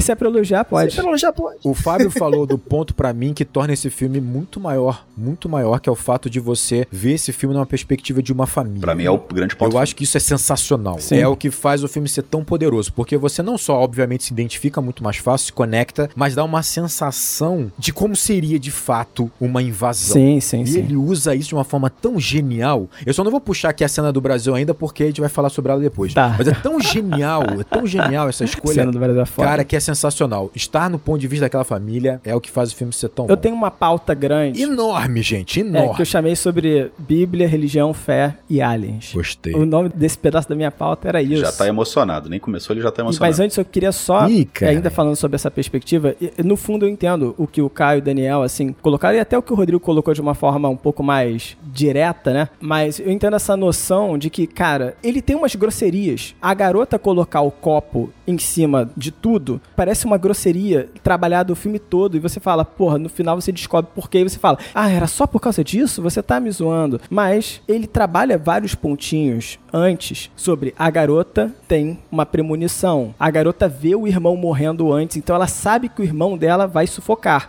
Ela acha que ele vai morrer, então ela fala como se ele fosse morrer. É ela que também, da mesma forma que o irmão, e aí depois eu vou abordar um pouquinho, ouve os alienígenas, né? Eles têm uma perspectiva diferente do mundo, falando ainda de perspectiva, ele tem uma perspectiva diferente. E eu acho que esse roteiro também ele vai trabalhar diferentemente com pessoas conforme a perspectiva delas. Muito, sabe? muito. Ele vai ser muito sensível. Então, se você tiver uma pessoa que for um pouco mais dura, sabe? Olhar pra isso e falar, ah, era só por causa disso o copo d'água, sabe? Você vai encarar de uma forma. Se você for um pouco mais é, Maleável. maleável, sabe? Como eu sou, sabe? Isso é sensível a palavra, né? A esse Sensível, tema, não né? sei. Nem, nem que eu seja sensível a esse tema, mas é que eu gosto dele. Eu gosto da ficção científica e da religião misturada. Então, quando eu olho isso, eu falo: opa, É, eu calma aí. A garota colocar o copo d'água é a visão que ela tem. Não é porque a água tá estragada, ela começa a dar várias desculpas pra ela não beber a água, porque aquela é a defesa dela. É, É, aquilo que ela viu em algum É, momento. eu encarei dessa forma também. É. Pode ter sido assim, um sonho dela, uma visualização, porque ela era muito sensível espiritualmente, Ela teoricamente. é muito sensível. Uma, uma intuição, você pode ler dessa forma, Uma né? intuição. é. Sim. O problema é só que ninguém recolhe pra mim os copos d'água, que vão ficando lá. Aquele cara teria recolhido tudo. Não, e, e- e existe um- uma metáfora da água também, né? A água tem toda um. Sim. tá na- é na casa de um pastor, a água benta. E eu enfim. imagino que ele recolha. Mas conforme a ameaça vai aumentando, ela vai aumentando a quantidade de copo d'água espalhado. E você vai percebendo isso ao longo do filme. A ameaça começa, ela começa a botar um copinho d'água ou outro. Ela sempre foi assim. Mas ela começa a botar um pouquinho mais. A cena final tem copo d'água espalhado na casa toda. Piadinha infame aqui, só pra não aproveitar o copo d'água. A casa desse pastor é exatamente igual à minha casa. Aqui nós temos duas pessoas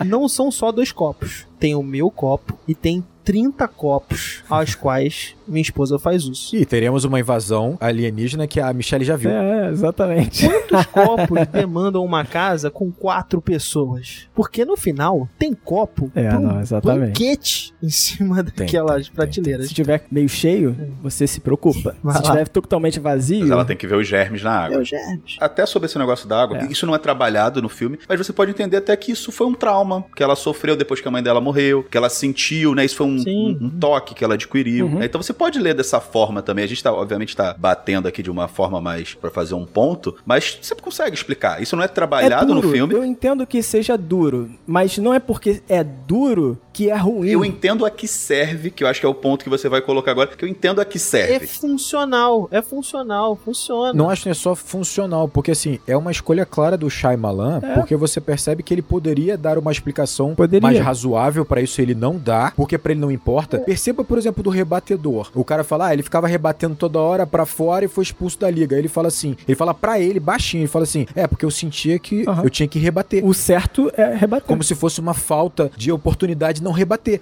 Ele só fala isso. É muito rápido e o Shyamalan podia ter destacado isso com uma explicação, mas ele não faz porque ele não quer. É. Ele não E precisa. talvez ele não queira mesmo, talvez não seja um erro. Talvez ele queira marcar isso. É, Aí- talvez ele não queira mesmo. As coisas são assim. Então, vou entrar aqui na minha pauta sobre o que eu chamei de Bíblia, religião, fé e aliens, né? Eu pensei que já tinha entrado. É, eu estava permeando ela, mas não queria entrar ainda a Tá fundo. fazendo um carinho. É. Mas eu, eu fico sempre com a sensação seguinte: esse filme não é sobre invasão alienígena, como o Caio já comentou. Esse filme é sobre o arco de recuperação da fé do Mel Gibson. Processo de luto daquela família. né? Exatamente, eu acho que é mais É, isso. o processo de luto daquela família e esse recuperação da fé. Sim. É até por isso que eu coloquei o luto lá no início, lá no sinopse. Mas é muito focado o luto relacionado ao Graham, né? Recuperar a fé dele. E aí eu fiquei pensando, cara, isso aí poderia ter em qualquer contexto. Por que uma invasão alienígena? Por que uma ficção científica sobre isso? Você poderia trabalhar isso em qualquer dilema que a gente trabalhasse em sociedade, mas ele vai trabalhar numa ficção científica sobre alienígenas. E aí eu fiquei tentando responder isso. Por que a escolha do- de uma ficção científica com alienígenas? E fiquei, cara, primeiramente, quando a gente pensa em Bíblia, em criacionismo, em catolicismo, tem uma vertente muito forte, criacionista, que fala sobre Adão e Eva no paraíso. Essa vertente estabelece duas coisas: Deus criou todas as coisas e Deus criou o homem à sua semelhança. O homem é o centro do universo. Quando tem um alienígena, já desconstrói essa concepção, que é tudo que o Graham acredita. Bom ponto. Gosto, gosto. Então, a construção de Deus por muitas religiões, né? Ela trabalha a ideia de que o ser humano é semelhança de Deus. Mas um alien só pode ter sido criado por Deus também. Contradição. O- a existência dos aliens já desfavorece a existência do Deus cristão. E agora vamos pra fé. O personagem Mel Gibson tá numa jornada de restabelecer a sua fé? Não. Não, Não. não. Eu encaro de uma forma diferente. Ele não quer restabelecer a fé. Não. Ele quer amadurecer a fé. A jornada dele é sobre o amadurecimento da fé dele. Por que, que eu encaro assim? Ele não desacredita a existência de Deus. Claro que não. Ele tá com raiva de Deus. Isso fica muito claro quando o filho dele tá sufocando e ele simplesmente fala: Eu te odeio. Essa cena é linda. Quem ele odiaria se não tivesse a existência, se ele não acreditasse na existência, né? O que é interessante é o seguinte, eu vou falar muito sobre isso, como o Graham, ele é imaturo em sua fé. Pô, legal. E quase infantil, quase infantil. Quase infantil. Engraçado que ele grita, eu te odeio, assim como o filho dele grita, eu te odeio pra ele mesmo. Ah, exatamente. Na cena de jantar. Então é uma relação de filho e pai. Nossa, Sim, sim, sim. adoro, adoro, porque o filho dele representa ele naquela cena e ele representa Deus, né? Exatamente. E, e- mas na verdade aquilo, pra mim o filme toca mais, né? Eu não sou uma pessoa religiosa, muito espiritualizada, então pra mim toca muito na questão da família. Fala Uhum. mais sobre essa construção da família. Eu sei que não, que na prática ele quer falar mais sobre a fé, mas fala mais sobre essa questão da família. Eu acho que fala sobre a família, eu vou chegar também, lá. fala também. Sim, sim. Mas eu acho que essa parte é tão bonita porque é uma rimazinha, né? E Uhum. é uma coisa que não tá dita. É aquela coisa que tá entalada aqui na tua garganta que você não conseguiu falar. E ele não conseguiu falar isso Uhum. Porque, ao mesmo tempo que ele tá com ódio de Deus, ele tem muito respeito, ele tem uma admiração, de certa forma, por aquela entidade, né? Porque ele acredita. Ele tem a devoção, Que né? ele não consegue falar. E a mesma coisa o filho com ele, né? O filho também enxerga ele com uma reverência que não é fácil você chegar pro seu pai e falar que odeia Você ele. tem um detalhezinho antes que ele fala que ele não consegue xingar, né? É, Aham. Isso torna a coisa mais forte, né? Porque ali ele tá botando pra É. fora uma coisa que ele não conseguiu botar antes. exatamente. As palavras têm poder, né? E aí eu fiquei pensativo depois sobre o seguinte. Tá, os aliens eles ajudam a desconstruir a ideia do Deus cristão. Mas como eles se conectam com a fé? Porque eu fiquei, cara, existe uma analogia aqui do alien e Deus. Pra mim isso é muito claro nesse filme. Quando a gente tá olhando pro alien, a gente tá estabelecendo, calma aí, isso é possível? Deus é possível. A gente olha pro céu e a gente vê alguém chegar. Esses dois grandes mistérios vão ter relações, Eles têm relações, né? tanto no filme como tem na nossa sociedade. É o né? desconhecido que tá acima de nós, Sim. né? E desconhecido é muito legal, porque eu entendo a fé como algo que preenche os vazios Sim. do desconhecido. Desconhecido. No fundo, esse filme fala sobre o que preenche esses vazios Uhum. que a gente desconhece. E aí é engraçado, olha só, tudo que eles conhecem do Alien, tudo que eles vão conhecer dos aliens, na verdade, vem da onde? Um livro. Vem de um livro. De um livro. Um livro que foi achado uma escritura. A relação daquele livrinho do garoto com a Bíblia é, é, tipo. E que foi, na verdade, entregue a ele por acaso. Por exatamente. acaso, acaso. exatamente. O único livro recebido pela livraria. Por acaso. E aí, é, o legal é que, tipo, esse livro poderia não fazer sentido nenhum. Mas a partir do momento que o Graham, que ele tá incerto quanto à precisão do livro, vê algo que faz sentido, algo que mexe com ele, ele fala: calma aí, esse livro quer me dizer algo. Ele vê a casa dele. Sabe um detalhe com relação ao livro, Fábio? É, assim que eles chegam na cidade, o garoto pede dinheiro pra comprar livros. E o Uhum. pai fala, um só. Um só. E a câmera mostra as crianças seguindo para um lado, o lado esquerdo. E ele faz um contraplano do tio indo numa direção oposta. É. O tio Oposta. vai buscar uma solução pro problema através da força. Ele vai tentar entender ali do ponto de vista militar, né? Uhum. Enquanto as crianças estão buscando um outro caminho. E o que eu pensava lá, né, no início do filme, como sendo o caminho do conhecimento, algo do tipo, a gente faz a gente entender que não é o caminho, é o caminho da religiosidade, né? É o caminho da espiritualidade, vamos dizer assim. Existem caminhos diferentes, né, pra enfrentar os O problemas. que resolveu foi a tacada na cabeça do ar. É, exatamente. É. Não foi o dogma, No não. final, o que resolveu foi. Aí é que eu falo que tem Mas suas. vamos lá, olha só, eu, eu ainda vou chegar lá. E aí eu acho legal que, assim, beleza, a partir do momento que eles adquirem o livro, muda algo nesse filme. O- esse livro muda algo. As crianças começam a folhear o livro já na biblioteca. Quando eles chegam em casa, eles ouvem o ruído do walk-talk, né, daquele monitor de bebê. E eu acho muito estranho como rapidamente o Morgan fala que ouviu vozes, porque eu falo, meu Deus, É, tu claro. tá zoando que tu ouviu vozes aí. Isso é estranho. Mas ele fala, eu ouvi vozes. Ele leu o livro, ele ouviu vozes. Eu, e eu falo, calma aí. A Bo levanta o braço e fala, eu também ouvi. Isso pra mim é muito estranho, porque eu falo, calma aí, isso é ruído, gente. E o, o pai e o tio falam, não, calma aí, é estática, é ruído, não sei o quê. Beleza, eles também são céticos a partir desse momento. Tem um momento que todos sobem no carro. Que é linda essa cena, inclusive. cena maneira. E o momento que o walkie-talkie canta pra eles, o momento que o Walk fala com eles, é quando eles todos se conectam. Todos juntos. Quando eles todos estão juntos. E aí eu comecei a falar, cara, calma aí. O momento em que todos os membros dessa família estão conectados, que eles se tocam, é o momento em que o desconhecido fala com eles. Tem uma passagem na Bíblia que fala exatamente isso. Não, Não sei. Onde tiver mais de um de vocês reunidos, Aí estarei. eu estarei, uma coisa nesse sentido. Aí estarei. E é. aí eu fiquei assim, cara, porra, onde que o Shyamalan quer chegar? Pra muitos, assim, esse filme ele fala sobre ter fé em Deus, sobre ter, sobre ter fé que as coisas vão se encaixar e dar certo. E isso às vezes é meio piegas você pensar assim, né? Mas eu acho que aqui o Shyamalan quer dizer algo diferente. Pra mim ele tá dizendo o seguinte, cara, a fé baseada no Deus cristão baseada na transação. E aí eu vou usar transação por quê?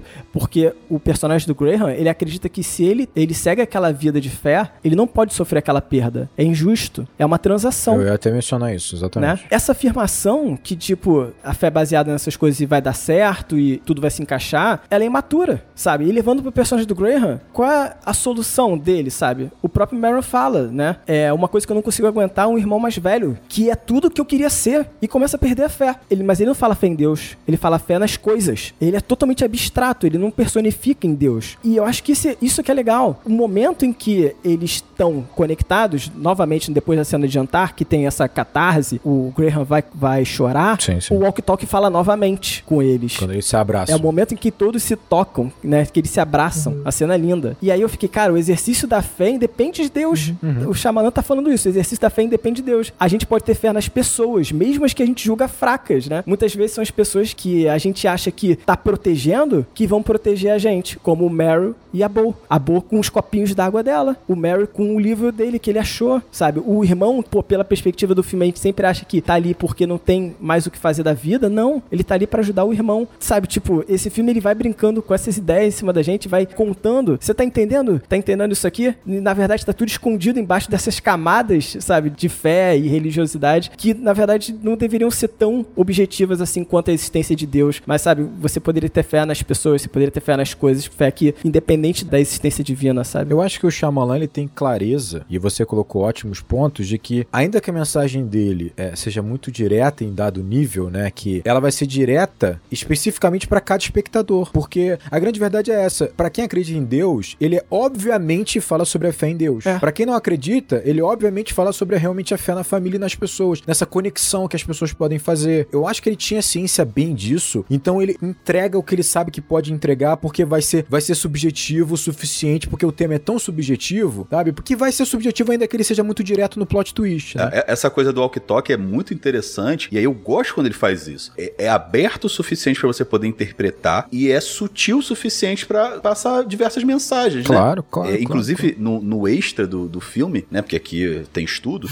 ele fala que Informação. ele sempre tem uma cena no filme que ele que é cortada. E ele desse filme ele fazia questão que a cena que ele escreveu, que é uma cena complexa, uma cena difícil, ficasse. É justamente a cena do carro. Ele fala que essa cena do carro é uma cena que ele queria fazer do jeito dele, que ele não queria que fosse cortada de jeito nenhum. E é uma cena difícil Ah, sendo se difícil. você parar pra, pra analisar, é uma cena que primeiro você vê os quatro, cada um de um canto, e ele faz um jogo de câmera muito legal, Uhum. e aos poucos eles vão escalando aquela, o carro ali, se erguendo aos céus ali, aos poucos eles vão se É juntando. muito foda, é muito Numa foda. ordem meio, Nossa. Que, meio de fé ali, né? É, O exatamente. menininho é o mais crente, né? A menininha mais, o segundo. E ela começa a subir e ele fala, né? O Graham fala, cuidado, toma cuidado, vai com calma e tal, mas ele E aí ele vai. sobe pra ajudar ela. E é legal que se você parar pra pensar, fisicamente, obviamente eu não vou saber explicar, mas fisicamente isso também faz sentido, né? Quando você se junta, normalmente você fortalece um sinal. Uhum. Então você pode ver isso de uma perspectiva científica. Você pode ver que aquilo ali é a força da família se levando, né? Uhum. Graficamente mostrado isso, né? Porque é um gráfico, umas bolinhas, né?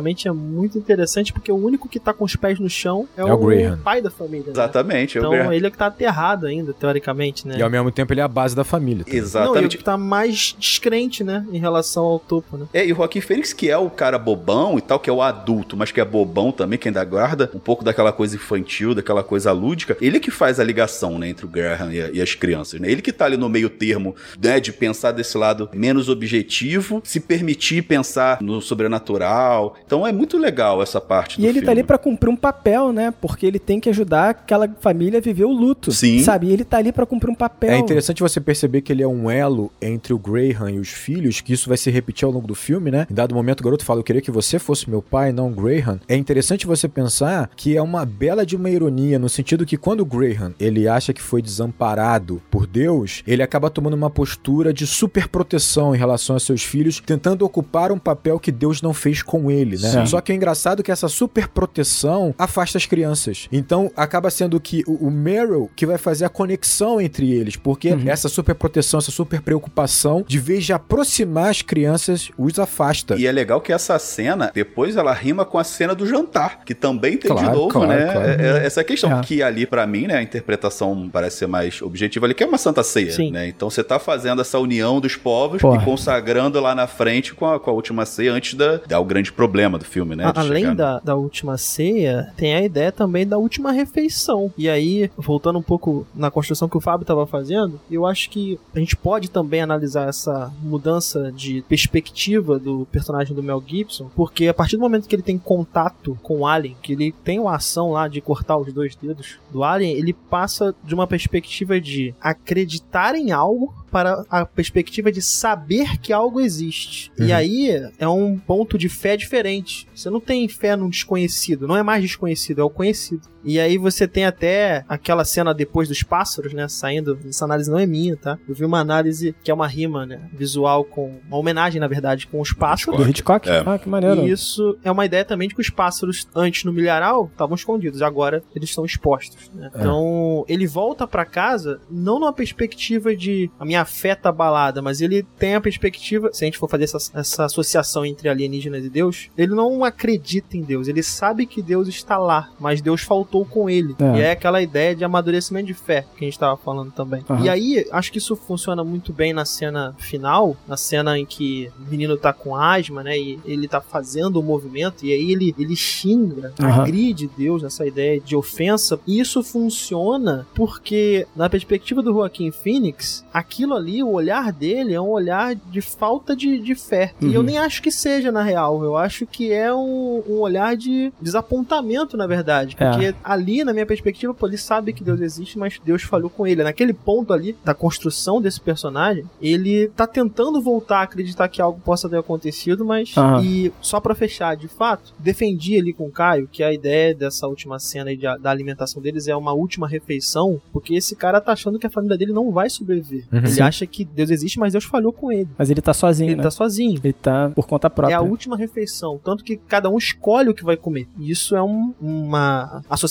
direta a um corredor da morte. O cara vai comer pra morrer. Então ele acha que as pessoas vão morrer. Sim, é sim. a última noite deles. Quando o- irmão fala pra ele, olha, não, eu nunca mais quero ver os teus olhos da maneira como eu vi. Ele não tá falando dos olhos dele ao xingar Deus. Porque ali ele sabe que Deus existe. Pra mim ele tá falando de, um conjunto, de uma descrença, de não acreditar de fato de que as coisas vão dar certo. Sim. E vai muito com o que você falou. Não necessariamente pra ter fé, a gente precisa ter fé numa, numa entidade superior, tem a ver com religiosidade, mas ter, né, acreditar em alguma coisa. Acho que ali a falta de crença que a coisa ia dar certo. Acreditar que as coisas vão dar certo, exatamente isso.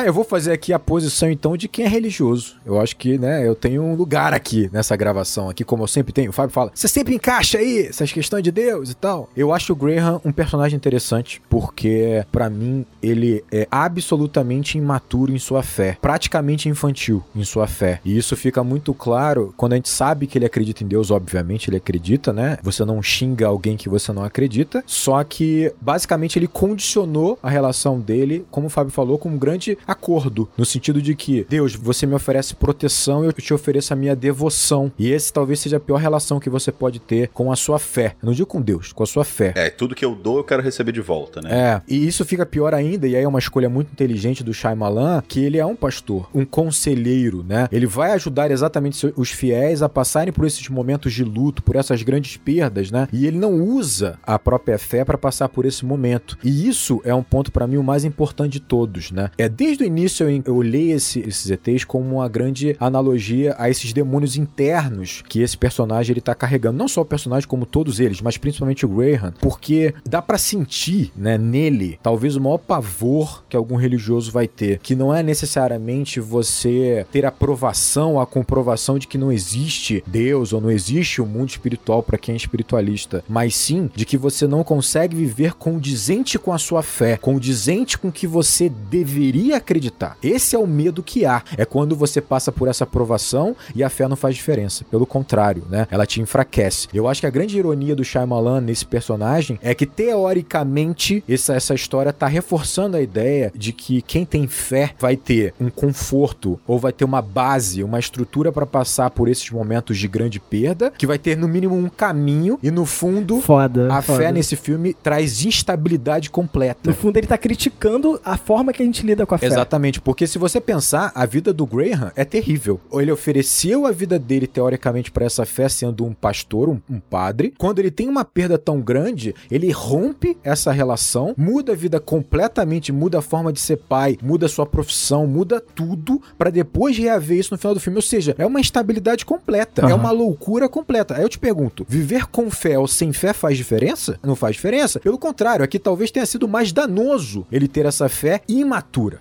Essa é a diferença, né? Então, eu acho que o filme ele toca nisso com bastante habilidade e torna o Graham um personagem mais poderoso por conta disso. E aí eu vou citar para mim duas cenas que conectam isso perfeitamente, né? Que é a cena, obviamente, do milharal e a cena da dispensa, onde ali para mim ele tá tocando, enf enfrentando ou tentando enfrentar esse demônio interno dentro dele que é representado pelo ET. E por que que eu relaciono essas duas cenas? Porque o Shyamalan relaciona essas duas cenas quando ele filma as duas cenas de formas muito semelhantes, né? No momento do milharal, quando ele busca a lanterna, a câmera tá deitada no chão, né? Filmando todo aquele corredor entre os milharais, ele busca a lanterna. Essa cena é maravilhosa de suspense, ele toma... Essa um... cena é incrível. É incrível, né? Ele toma um susto com o ET aparecendo ali de um relance no milharal e sai correndo. Só a perninha, só a perninha. Só a perninha, só a perninha. A mãozinha, a perninha. E aí ele sai correndo desesperado porque ele tá apavorado quando ele tem um vislumbre desse demônio interno. Quando ele tem um vislumbre desse medo que é encarar a verdade. Qual é a verdade dele? A verdade é que ele não foi punido por Deus. A verdade é que a morte da esposa dele é, não é um desamparo de Deus. É uma morte natural. É um acidente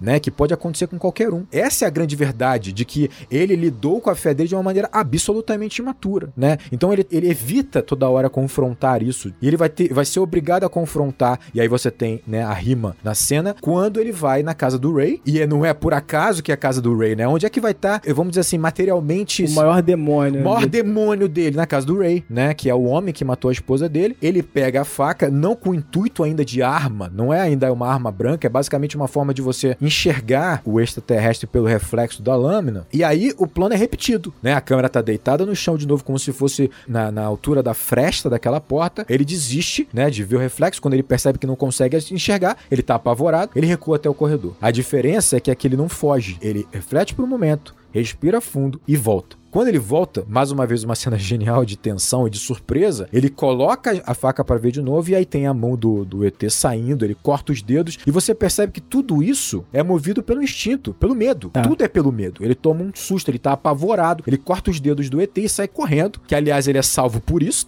talvez, porque o ET talvez fosse lançar o veneninho dele ali por debaixo da frechinha, não sei. De qualquer forma, ele tá apavorado. E como o Daniel falou, você vai ter logo depois a cena dos pássaros é muito interessante você perceber o seguinte: isso é uma ferramenta normalmente essa cena para você demonstrar ou para você mostrar para o público que houve uma mudança, que houve uma alteração, sabe? Essa alteração externa, que são os pássaros saindo do milharal e voando, uhum. talvez represente uma alteração interna. Dentro do Graham houve uma mudança completa, algo que ele enxergou ou algo que ele sentiu. É uma cena muito parecida eu lembro de uma cena dessa do colateral, em que basicamente o, o, Jimmy Fox ele para o carro e aí passa na frente dele um coiote. O coiote olha pro Jimmy Fox, o Jimmy Fox encara esse coiote, os olhos do coiote brilham e o coiote some. E isso é para representar uma tomada de decisão do Jimmy Fox, que eu não vou falar qual é, porque muda completamente, vai levar à resolução do filme. Então, normalmente essas cenas servem para mostrar uma mudança interna no personagem. Só que a ironia é que mudança é essa no Graham? Ele agora entendeu que é a Deus e aí a fé dele ficou mais forte? Morte? Não, não. Ele desistiu. Ele basicamente percebeu que ele tá desamparado por completo, que ele tá sozinho, que a ameaça de fato existe, que o demônio de fato existe, que ele tá desamparado e o que resta a ele é se despedir da família dele. Por isso que ele vai oferecer, né, uma última refeição para cada um. O que eu acho engraçado é essa ironia, porque essa é uma decisão absolutamente egoísta, no sentido de que não acabou só para ele, acabou para os filhos. Aham. Só que ele tá quase aliviado. Chega uma hora que ele fala assim: "Eu vou pedir um hambúrguer com duas fatias de bacon, eu vou fazer com duas fatias de bacon". Esse alívio, cara, dói em mim porque parece basicamente que ele tá aliviado de não ter mais essa dor e essa culpa que ele carrega por tanto tempo. Acabou. Chegamos ao fim. Acabou. Só que o problema é que chegou ao fim também a existência dos filhos dele, da relação dele com os filhos dele, né? Então é por isso que eu vejo ele como um personagem tão imaturo nesse processo, não só de fé, mas como o próprio personagem que naquele momento que ele encarou o demônio dele,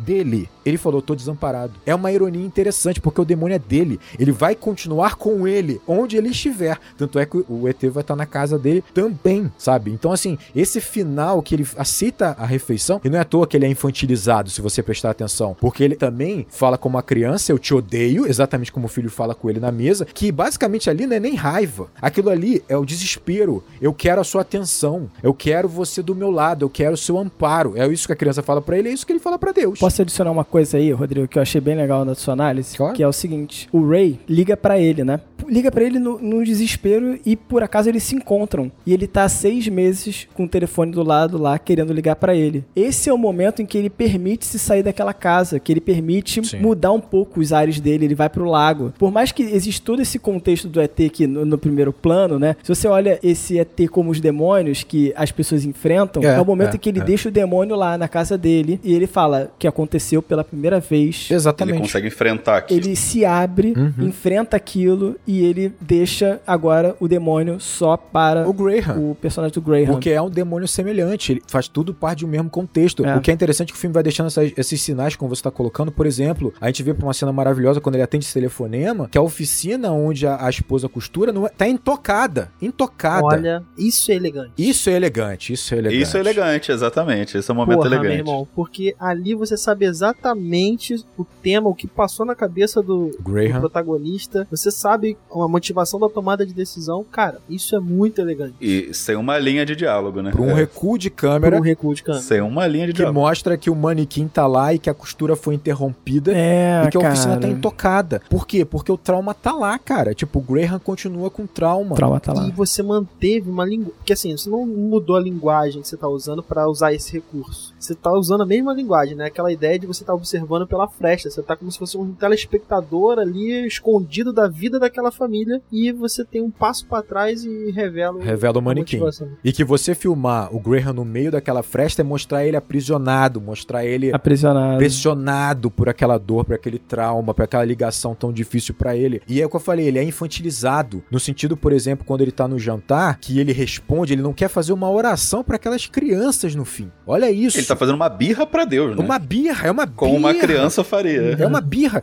no sentido de que ele pode nem acreditar na oração, não importa. Ele tem que servir. Não é por ele, né? Não é pra ele. E é engraçado que quando ele começa a comer, ele vai comer o que? Ele come purê como fosse uma criança birrenta. E o purê tem uma ideia infantil, né? Infantilizada, assim. O mais tocante nessa cena é que quem vai dar o acalanto pra ele é, é o filho que É. não desapegou dessa ideia, né? Não desapegou dessa fé. É É, o filho que é muito menor do que ele, que vai ter uma maturidade muito maior do que a dele no momento, né? E que tenha coragem de fazer o que ele nunca fez, que era enfrentar o problema, né? Enfrentar a questão, olhar de frente pra questão e É. falar pro seu pai que você odeia ele, exige uma coragem muito grande, né? Quando ele fala, externaliza aquilo, ele percebe que não é isso. Mas ele tem a coragem de, de falar isso. Quando né? ele fala é quando ele conecta. Porque é isso, ele tá desconectado. E coisa que o próprio Guerra não, Aham. não, não tem, né? E aí, pulando aqui, deixando de lado a polêmica, eu acho que a escolha do Mel Gibson é incrível. Porque, primeiro, ele passa uma, uma sensação de que ele é um cara determinado e, obviamente, um cara que vai proteger a sua família até os últimos limites, né? Ele é o Max, né? Do Mad Max. Só que, ao mesmo tempo, quando ele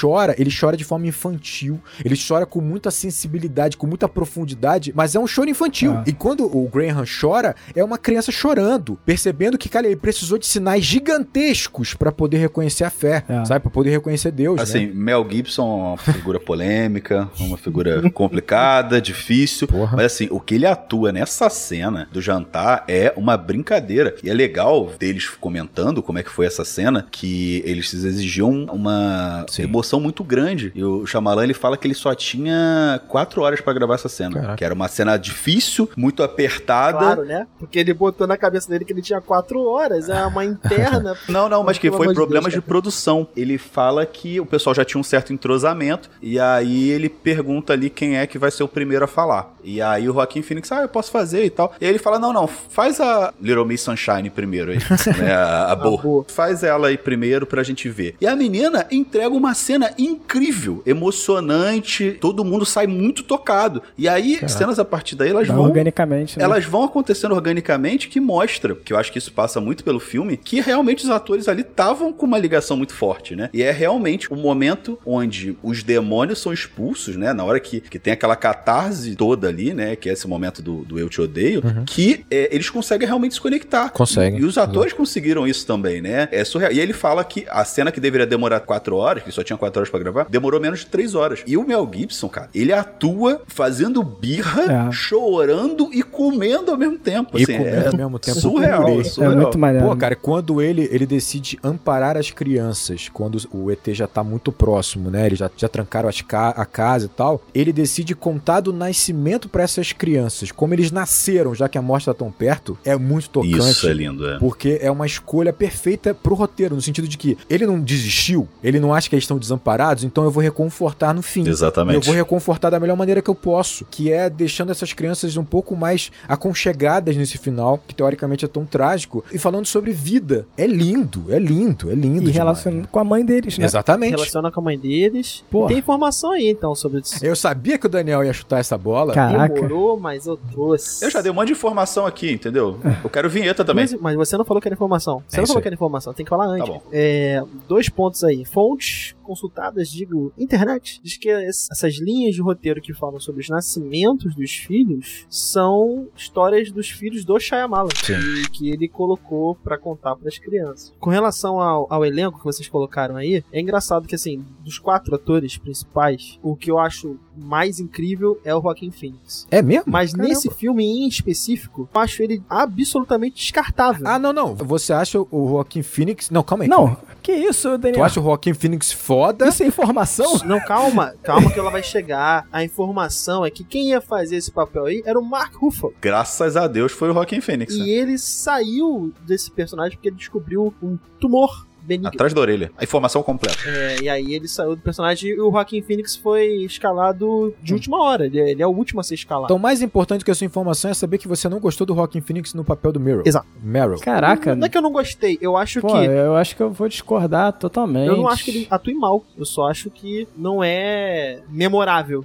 Eu acho que ele é uma gigante escada pro Mel Gibson. Pode ser. Ele é uma escada gigante pro Mel Gibson escalar e, e brilhar, É, Eu sabe? gosto dele também. Mas eu terminei o filme, né, revendo agora, com essa perspectiva também, de que ele era um personagem bobo, que eu fiquei pensando, porra, o Joaquim Phoenix deve ter odiado fazer esse papel, que é um cara bobo, assim, um cara infantil. Mas depois eu fui, assim, parando pra pensar melhor, ele é um personagem muito interessante, cara, justamente pra fazer esse link com as crianças, né? Pô, se você tivesse dois personagens sisudos ali, você nunca ia alcançar aquelas crianças. Ele é o cara que tá aberto pra aquilo, que tá aberto pra aquela experiência. Eu acho maravilhoso quando ele conta quais são pra ele os sinais de Deus, cara. Quando ele fala sobre a questão do beijo, que a menina quase vomitou dentro da boca dele e falou: Nossa, ainda bem que eu os canos. Nossa, essa linha é muito boa. Eu acho como ele interpreta essa linha, eu acho E maravilhosa. até é uma parada que me incomodava muito o humor nesse filme, que tem uns hum- humor, parece filme da Marvel aqui. Nada. Ih, cara. Pô, às vezes tem humor do nada. Você tá exagerando. Não, não tô, porque às vezes é humor do é nada. bem orgânico, é bem orgânico o humor. Então, parando depois pra. chapéu de alumínio? Eu achei É, não, mas depois parando pra pensar, assim, esse humor faz o filme não ser um filme sisudo, filme tenso. É. E o Shyamalan, ele fala, eu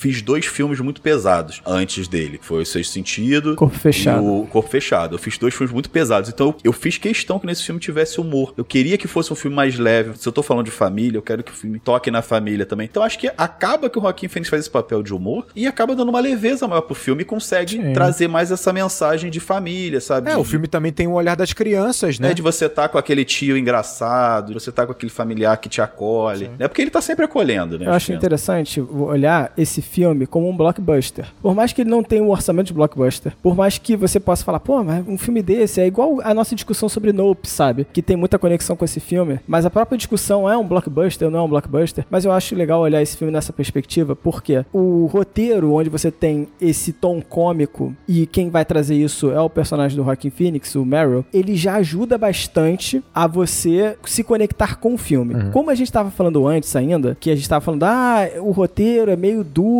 em certos pontos, cara, eu acho que esse roteiro tem camadas e ele vai botar pro público mais direto essa camada. Olha só que coisa dura, o copo, mas que muita gente vai olhar que maravilhoso. Ele é acessível nesse ponto de muita gente vai olhar isso aí, vai entender e vai falar, porra, muito legal. Mas olha tudo que a gente acabou de desconstruir no filme sobre fé. Sim, sim. Tem muita coisa. Então você vai puxando um fio desse filme e é um carretel gigante. Eu acho isso legal pra caramba. E aí, esse é o ponto. Assim, de tudo que a gente falou, pra mim não faz sentido a gente julgar lugar ou pensar, sabe, na perspectiva desses aliens. Porque, no fundo, você tentar atribuir uma racionalidade nossa, tentar justificar as ações dos aliens em função da terra, em função da água, em função de tudo, é querer também racionalizar Deus, é querer justificar Deus, sabe? Porque eles são uma alegoria também pra isso no filme. Concordo com o que você falou, tá? É, mas eu acho que a gente tem aí uma outra camada, que é basicamente a gente pode problematizar a construção de Deus também, exatamente como uma construção cultural. Pode. Não é o que o filme faz, mas pode. Não, mas a partir do momento que a gente abre o pressuposto pra abrir essa perspectiva de problematizar os aliens como a personificação de Deus, a gente também tem que abrir um pressuposto pra analisar Deus como uma construção racional humana. Então é um exercício que vale pros dois lados. Mas eu acho que. Eu não sei se o Fábio quis realmente pegar tanto esse ponto. Eu acho não, que. não é sobre isso. Pelo é. menos que eu entendi foi que, assim, tentar racionalizar os ETs neste filme É. acaba sendo uma coisa muito é, frágil, porque, assim, o filme já deixa claro, nós estamos recebendo as informações de CT por meio do rádio, da televisão, que já é uma informação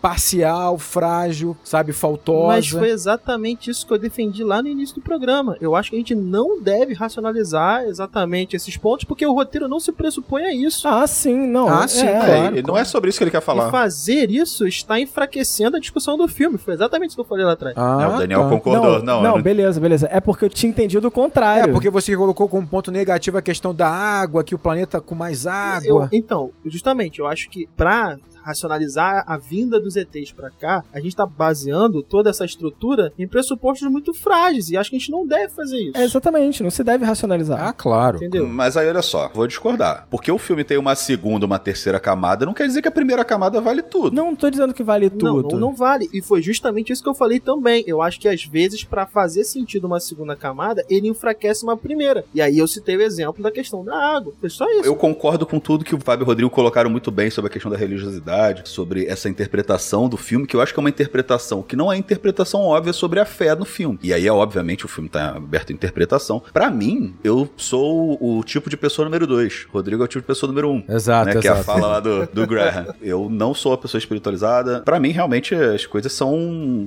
acasos que acontecem na vida. Aceito viver com a perspectiva de que realmente não tem ninguém confortando a gente. É ruim às vezes, mas minha visão de mundo é essa. E aí, eu acho que isso é um problema do roteiro. A mensagem principal que parece do filme é de que tudo que aconteceu na vida dele foi para que no final culminasse na vitória contra os aliens. Eu sei que é possível ir além disso, mas eu acho que o filme, muitas vezes, eu acho que para muita gente foi essa a mensagem. Eu acho que o Rodrigo até desconstruiu muito bem isso. A mensagem final que parece é essa, que a mulher dele morreu para poder passar uma mensagem do além para ele de que era para ele bater, né, de que a água tá ali por causa disso, de que o filho dele sofre de asma por causa É, disso. no fundo, na primeira camada é isso. Em certa É. medida é isso mesmo. Isso é muito delicado, né? Isso é delicado, isso é perigoso. É sim. muito delicado. Eu sou uma Isso não pessoa. vai fazer sentido pra todo Não, mundo. não, mas eu sou agnóstico e eu vejo assim que, caraca, é isso? É isso que é ter fé? Achar que sua mulher morreu da maior coincidência possível e imaginável por- pra ela te passar uma mensagem no final? É isso? É perigoso, é perigoso e questionável. Por sim. isso que é frágil. É, se você chega e olha de forma direta assim, é frágil pra caramba, sabe? E assim, e eu tô fazendo aqui o, o, o advogado diabo pra mim mesmo. Uhum. Pra mim é isso mesmo. É uma coincidência que Mas aconteceu essa ali. construção é frágil até mesmo porque o Mel Gibson, o Mel Gibson Gibson não, né? Mas o, o personagem entende essa, essa situação exatamente dessa maneira frágil, sabe? Ele não vê sentido na, na morte da esposa,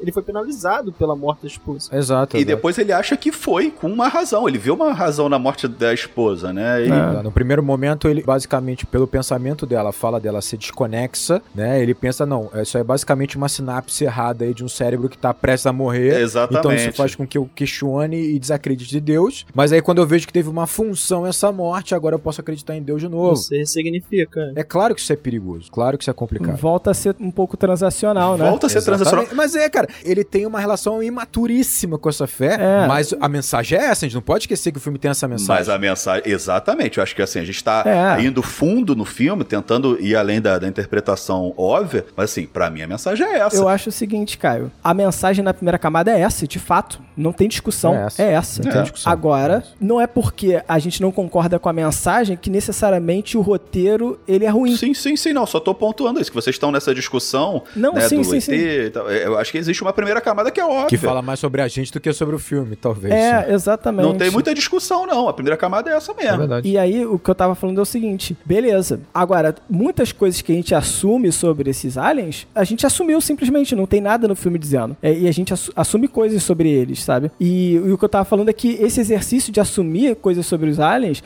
é um exercício que os personagens estão fazendo por esse, esse jogo da fé. É preencher esses espaços vazios. E quando a gente racionaliza isso de fora assistindo o filme, a gente necessariamente tá prejudicando esse roteiro. E ele não faz isso, sabe? Não, e você vê que você pode até imaginar que o Shyamalan, ele até ironiza um pouco quando ele coloca os três usando aquele chapéu de alumínio, É. que é a representatividade do crente maluco. Sim. Né? Daquela pessoa que chegou no nível de obsessão em relação à sua crença. É a forma como um cara que não acredita em nada vai olhar um fiel, um crente, né, obcecado. Então ele tem até essa ironia quando ele bota, ele representa com o chapéu. O que é perigoso, nesse aspecto o Caio tem razão, é quando ele quer construir essa plot twist, né, essa reviravolta, e ele coloca, por exemplo, a cena da mãe falando, porque podia não ter mostrado ela falando e ser uma interpretação do Mel Gibson, Isso. do Graham. Isso é muito blockbuster. Seria mais subjetivo. O problema é que um plot twist não pode ser subjetivo, É. porque senão ele não gera potência, ele não gera reviravolta. Exatamente. Então ele tornou tudo tão material, tão visual, tão direto, que aí causa esse problema. Porque é um blockbuster. Pro né? blockbuster, É talvez. pro blockbuster funcionar, pra ser pra todo mundo, Pro sabe? impacto funcionar, pra você sair dali falando, caraca, tal. E esse, pra mim, essas dicas que ele dá no filme, né, das coisas que vão acontecer no futuro, essa nem é o Mas caso, eu né? adoro essa montagem. Eu gosto. Eu não gosto dessa montagem. Eu acho que essa montagem é uma montagem assim, Eu adoro. óbvia e super didática e, e só fortalece esse ponto que eu tava falando, sabe? Aí ele pega, ele vai ter um flashback da visão da esposa, que é quando você descobre de fato o que aconteceu, né? E assim, só reforça de que a mulher dele morreu pra poder passar uma mensagem pra ele. Então, pra É, mim, isso aí enfraquece o filme, porque assim, ele poderia Esse ter a, a mulher falando sem sair som, ah, assim, aquela música no final, e aí ele repetir. A gente até poderia ter isso antes, essa fala dela. Até poderia ser, sei lá, a primeira fala do filme. Se você tivesse colocado como a primeira fala do filme, depois você ia ter que voltar nessa cena porque é um blockbuster. Aí tem Mas que... não precisa. É, mas aí a potência da reviravolta, ele não ia abrir Não ia mão. ter potência. O é. estúdio pediu, irmão. Não tem o que Aí, fazer. irmão, tu vai culpar o estúdio. Tu liga pro estúdio e reclama. Então, não adiantar, porque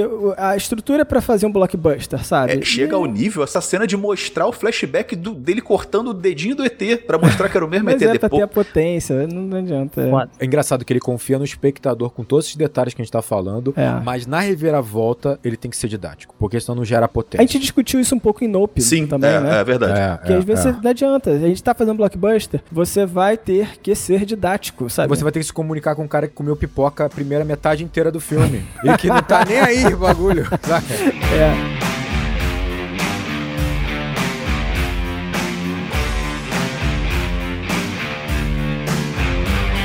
Mas vamos então falar do Shyamalan, né, Rodrigo? Vamos falar desse gênio, que ele é gênio. Eu quero elogiar o Shyamalan aqui. E a galera não tá E entendendo. mais importante, exatamente, assim, a gente fala muito sobre isso. Ah, mas o Shyamalan só tem filme merda. Que Gênio isso, agora, que os filmes merda agora. Não sei o que, cadê o gênio? Ele é gênio. Ele é gênio. E eu acho que ele é gênio não só por esses detalhes no roteiro e essa construção, mas principalmente, obviamente, pela direção dele. E eu quero fazer aqui uma viagem por duas cenas, para que fique muito claro, pelo menos na nossa visão, né, de como ele constrói as cenas e a tensão e o suspense de uma maneira genial, oferecendo essas camadas que nós estamos debatendo aqui. Primeira cena. A primeira cena que você vai falar é a cena do ET em cima do telhado? É a segunda. é a Porra, segunda. é, é- tá, tudo bem. Mas é antes dessa, pra chegar nessa, é antes dessa pra chegar nessa. Vamos tentar entender como ele monta esse quebra-cabeça. Primeira cena ele mostra o garotinho, né, o filho mais velho, ele menciona pra gente o seguinte, pô, mas ele vai acabar queimando o frango novamente. E aí o garotinho tá mexendo ali na churrasqueira virando o frango. E essa cena ela já serve imediatamente pra você entender que aquelas duas crianças estão completamente isoladas ali, porque se o pai tivesse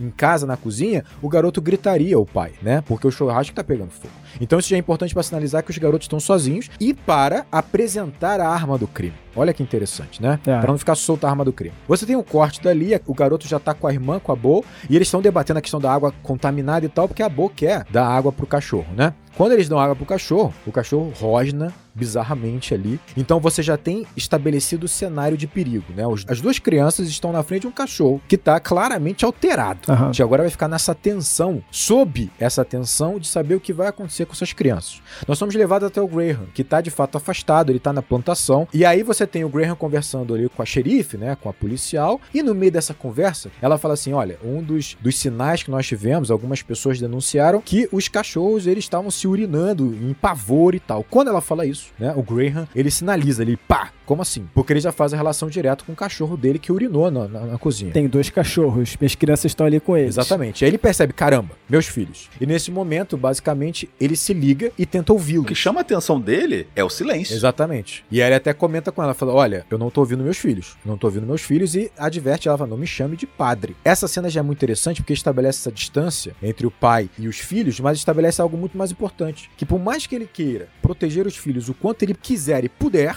coisa que Deus não fez com ele, ele não vai conseguir. É. Os filhos estão agora sob ameaça com um cachorro que tá ali feroz, incomodado com alguma coisa. E ele tá distante. Não tem essa. A vida é assim, queira ele ou não. Ele não vai estar presente o tempo inteiro com os filhos, não vai protegê-lo o tempo inteiro. Quando ele retoma, né, a cena corta e já retoma já pro resultado daquela situação, tudo aconteceu. Você tem o garoto perto do cachorro, o cachorro foi morto por esse garfo. Não, é bizarro. Como o garoto matou o cachorro, eu fiquei... Ele cometeu o crime inafiançável do, do filme de família, né? Matar o cachorro. Exatamente. É. Mas isso aí é um crime cometido pelo Shyamalan. É muito legal isso, inclusive. É. E aí é interessante você perceber que essa cena, ela entrega que houve toda uma passagem de tempo. Né? O garoto matou o cachorro e teve que usar a bombinha porque esse esforço fez com que ele perdesse o ar. A garota já está na- no brinquedo, já em proteção. Você começa a imaginar todo esse percurso que aconteceu ali em que os garotos saíram ilesos. E já é um detalhe importante também interessante. Quem protegeu essas crianças? O garoto que matou com um garfo e simplesmente isso? Né? Eles poderiam ter sido realmente feridos por aquele cachorro. A cena ainda se complementa, né? O- é interessante que o pai tenta reconfortar o menino, né? Tenta dar o braço a ele e o garoto recusa Aham. e sai revoltado porque o pai não estava lá para proteger. E o melhor é que chega o tio no final, carregando uma panela de, sei lá, arroz. Eu acho que era pipoca.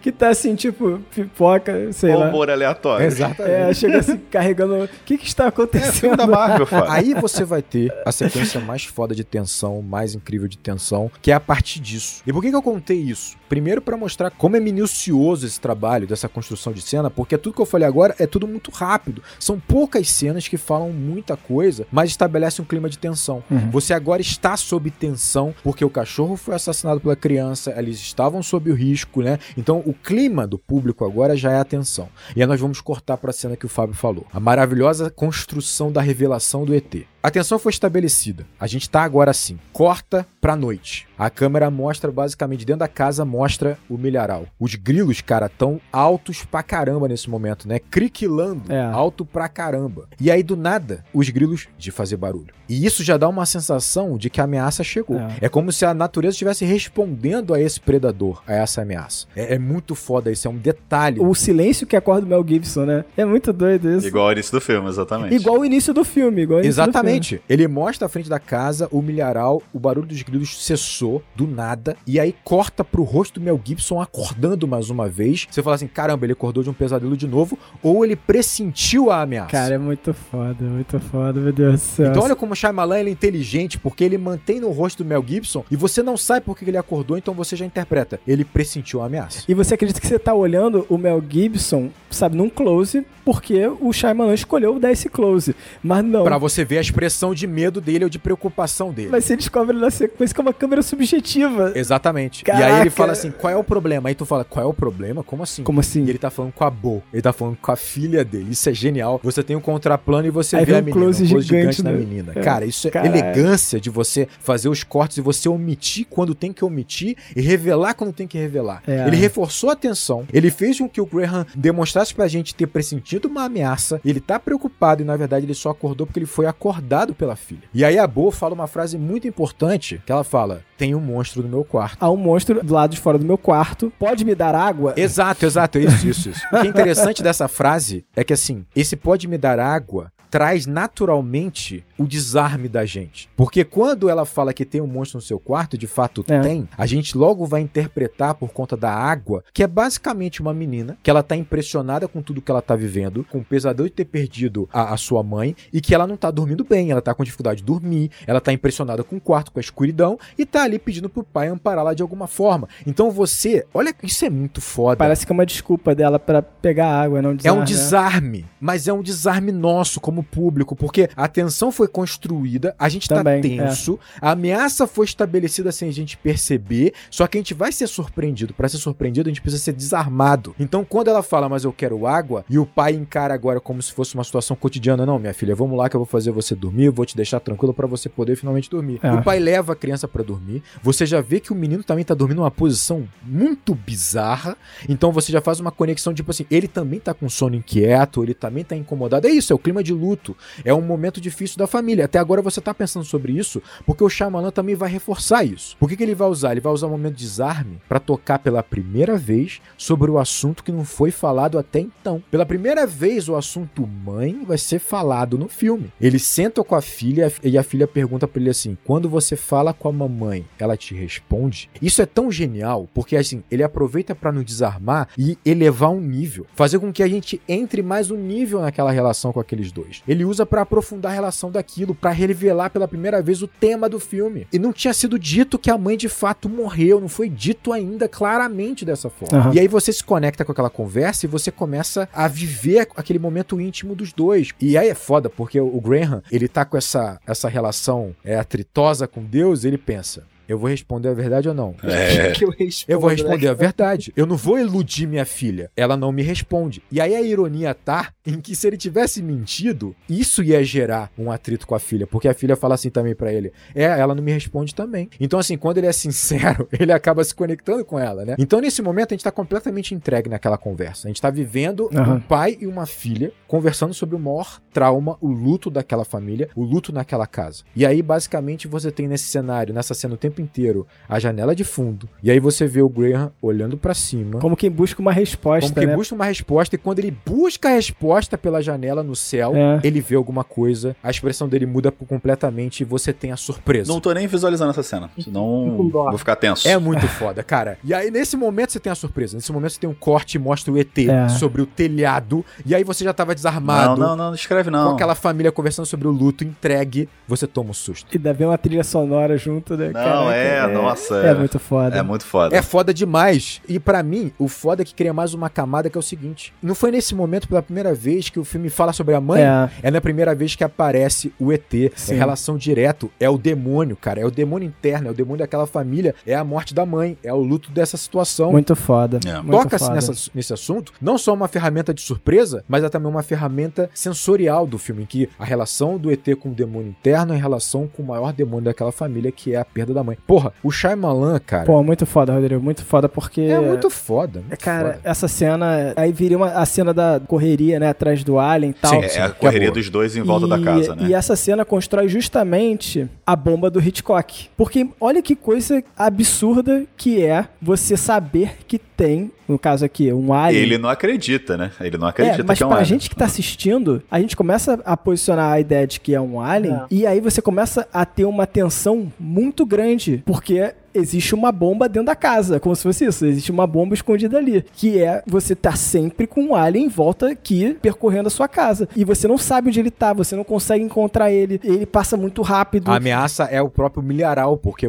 é tão grande, escondido, né? É. É como a gente falou, é o uso do som. É. Ele sugere que a ameaça chegou, que o predador tá mais perto, E né? aí você passa a ter sempre atenção vendo o milharal, sempre atenção olhando pra fora da casa. Claro. E é muito claro. maneiro o uso do milharal, porque normalmente esses, esses desenhos não são feitos no milho. Fica a informação aí, ó. Tem que falar assim, né? Aí. Normalmente esses desenhos são Ah. feitos no trigo, na cevada. Olha aí, olha aí, olha aí. Porque o cara não quer, o milho é muito duro, né, Pra envergar. Mas ele escolhe usar o, o milho justamente pra criar esse ambiente desconhecido, né? na altura mais alto que o humano, né? Então você, você não consegue Não, ver. então você cria esse ambiente desconhecido, fala, obviamente, com tudo isso que a gente já falou aqui, né? O medo do desconhecido, o medo do que que tá ali, o que que tá pela frente, né? Das coisas que a gente não consegue explicar. Por que, que a minha mulher morreu, por que, que meu filho tem asma. Fala muito com isso, né? E não só isso, né? Ele, né, ele usa muito o recurso que o Hitchcock usava também, que é usar as coisas fora do campo. Ele trabalha muito com o que tá de fora, trabalha muito com a reação dos personagens, com os sons. Então você não vê exatamente normalmente o que, que tá acontecendo. Isso acaba falando com isso também, Acaba né? sendo recurso também. É, além de ser um recurso pra suspense interessante, o que é importante, o que mexe com a gente, muitas vezes não tá na frente dos nossos olhos, né? Não tá tão óbvio, não é tão material. E pra mim, uma das cenas que constrói muito bem isso é uma cena que constrói tensão de forma incrível só com barulho, que é a cena do cachorro morrendo do lado de fora, na invasão. Você não sabe o que, que tá acontecendo. Cara, agora, conectando só essa, essa cena aí, porque ele faz a mesma coisa quando a ameaça alienígena termina. Termina a ameaça alienígena, o Mary sobe as escadas, verifica que tá tudo bem, você se desarma, aí você tem uma conversa entre o filho e, e o Graham, né, no sofá, e aí vem o silêncio novamente, que você não trabalha ele como perigo, porque você se desarmou até o ponto que o Graham também tá desarmado. Sim. Vem o silêncio, e aí vem um plano sequência, que, pra mim, ele, esse cara é genial. A cena da televisão é um absurdo. Esse cara é É um genial. absurdo como ele resolve a ameaça e o ET surgindo de uma forma tão elegante, tão absurda. Nossa! É o susto mais elegante que eu já vi. Ele resolve o baixo orçamento desse filme através disso, cara. Resolve o baixo orçamento.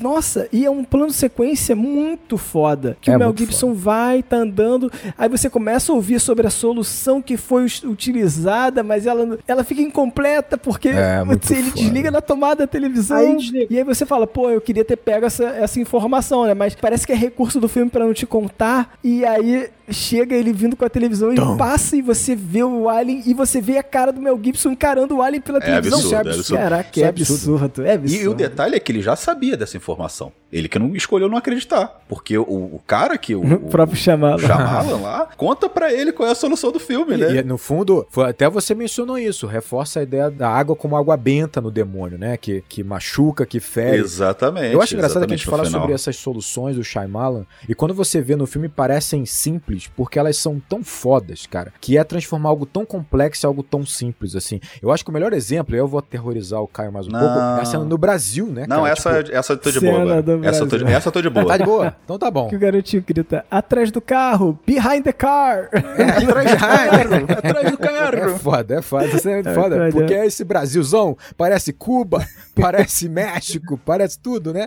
Mas o que eu acho legal é a gente pensar um- por um momento assim. Ele está revelando por completo o ET ali. É a primeira vez que você vai ver realmente o ET, né? E aí, cara, pensa. O Shyamalan tinha um papel em branco pra definir isso. Ele podia definir de várias formas. Quando a gente vê assim, a gente fala, nossa, que sacada legal. Mas, cara, ele podia ter feito isso de várias formas. E pra mim, ele escolhe a mais perfeita possível. Porque, assim, primeiro, reforça a ideia do global. Quando você apresenta o ET pela televisão, dá a ideia de global, de que é uma coisa É. mundial, E gigantesca. num país ermo como o Brasil. Não tem câmeras com alta qualidade. Aí, como o Brasil, que não tem ninguém assim subdesenvolvido e tal. E é isso que eu ia falar, Daniel. Ele usa o found footage, cara, que ele É. tá usando pra fazer terror, cara. É muito foda. E ele usou, de verdade, uma, sei lá, uma Tech Pix da É. vida pra gravar. A cena dele gravando com uma câmerazinha Cara, desse tamanho, muito, É muito engraçado. foda, cara. É- É uma transmissão, então é um vídeo caseiro de uma galera numa festa. Então ele tá aproveitando isso pra gerar o terror, porque o terror tem a ver com found footage, principalmente nessa época. Nada mais aterrorizante do que 10 crianças dentro de uma casa. Falando uma língua desconhecida. Super exótica. Uma língua desconhecida, uma galera exótica. Exatamente. Eu vou te dizer, a língua eles não acertaram, não, mas o visual é brincadeira. Parecia a garagem, a casa do meu avô aqui ali. Caraca, é mesmo. é A mesmo. festinha, a festinha é foda também. E, porra, eu acho que pra fechar pra mim que é genial nessa parada, quando ele opta por ser uma transmissão e o Meryl tá vendo, a decisão melhor de todas é porque ele vai gerar um medo mais apavorante, que é o medo da impotência, cara.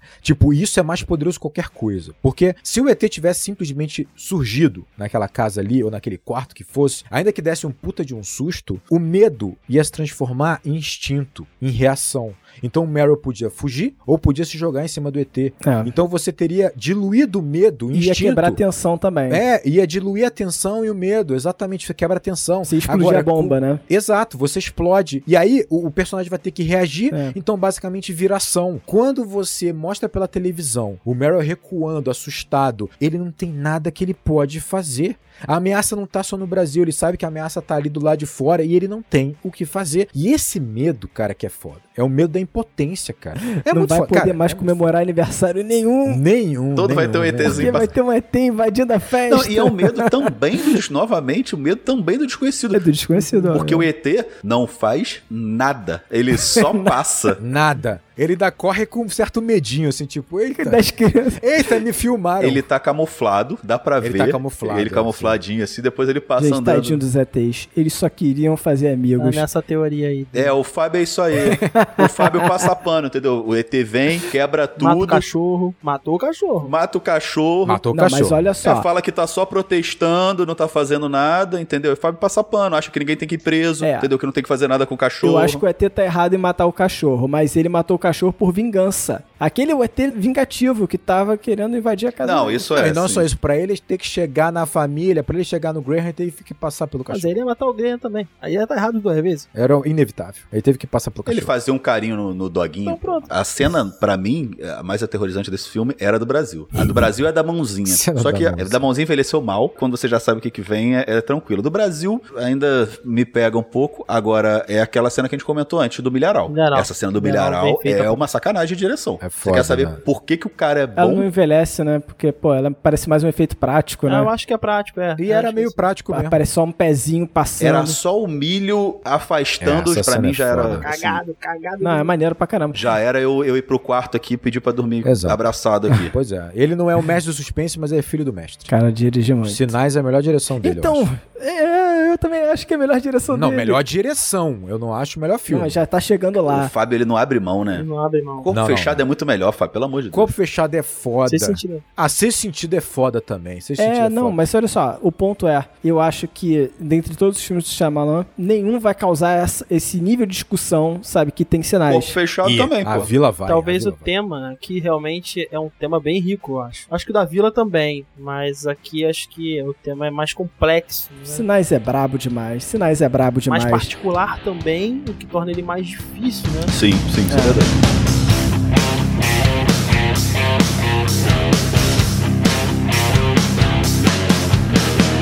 Vou aproveitar então essa deixa para falar com os nossos ouvintes que se eles quiserem aproveitar e aumentar essa discussão com a gente, Reclamar. né, então eles reclamar. podem, por favor, encontrar a gente nas nossas mídias sociais, entrar no grupo do Telegram pelo Apoia-se, ou você pode, sei lá, mandar uma carta, um e-mail, uma carta eletrônica. Mas não tem endereço pra mandar carta. Então, vou mandar todos os endereços eletrônicos aqui que vocês podem entrar em contato com a gente. Então você pode entrar em contato no nosso Twitter, com arroba enquadrando underline, no nosso Instagram, com arroba enquadrando underline oficial. Você pode mandar um e-mail para contato arroba acabou de acabar.com.br. Você vai encontrar a gente no, no YouTube e ó, estamos esse ano planejando para estar bem mais presente lá no é YouTube. importante falar, Fábio, que o prêmio que você acabou de citar, você citou lá no início do programa, ele está disponível agora, se você É. não viu, tá lá no nosso YouTube, né? Os indicados estão lá na live gravada no nosso YouTube. Acho ótimo, porque se der merda, é só o Rodrigo cortar. Exato, Então- eu corto, eu corto. Então é isso aí, galera. Um grande abraço e bons filmes!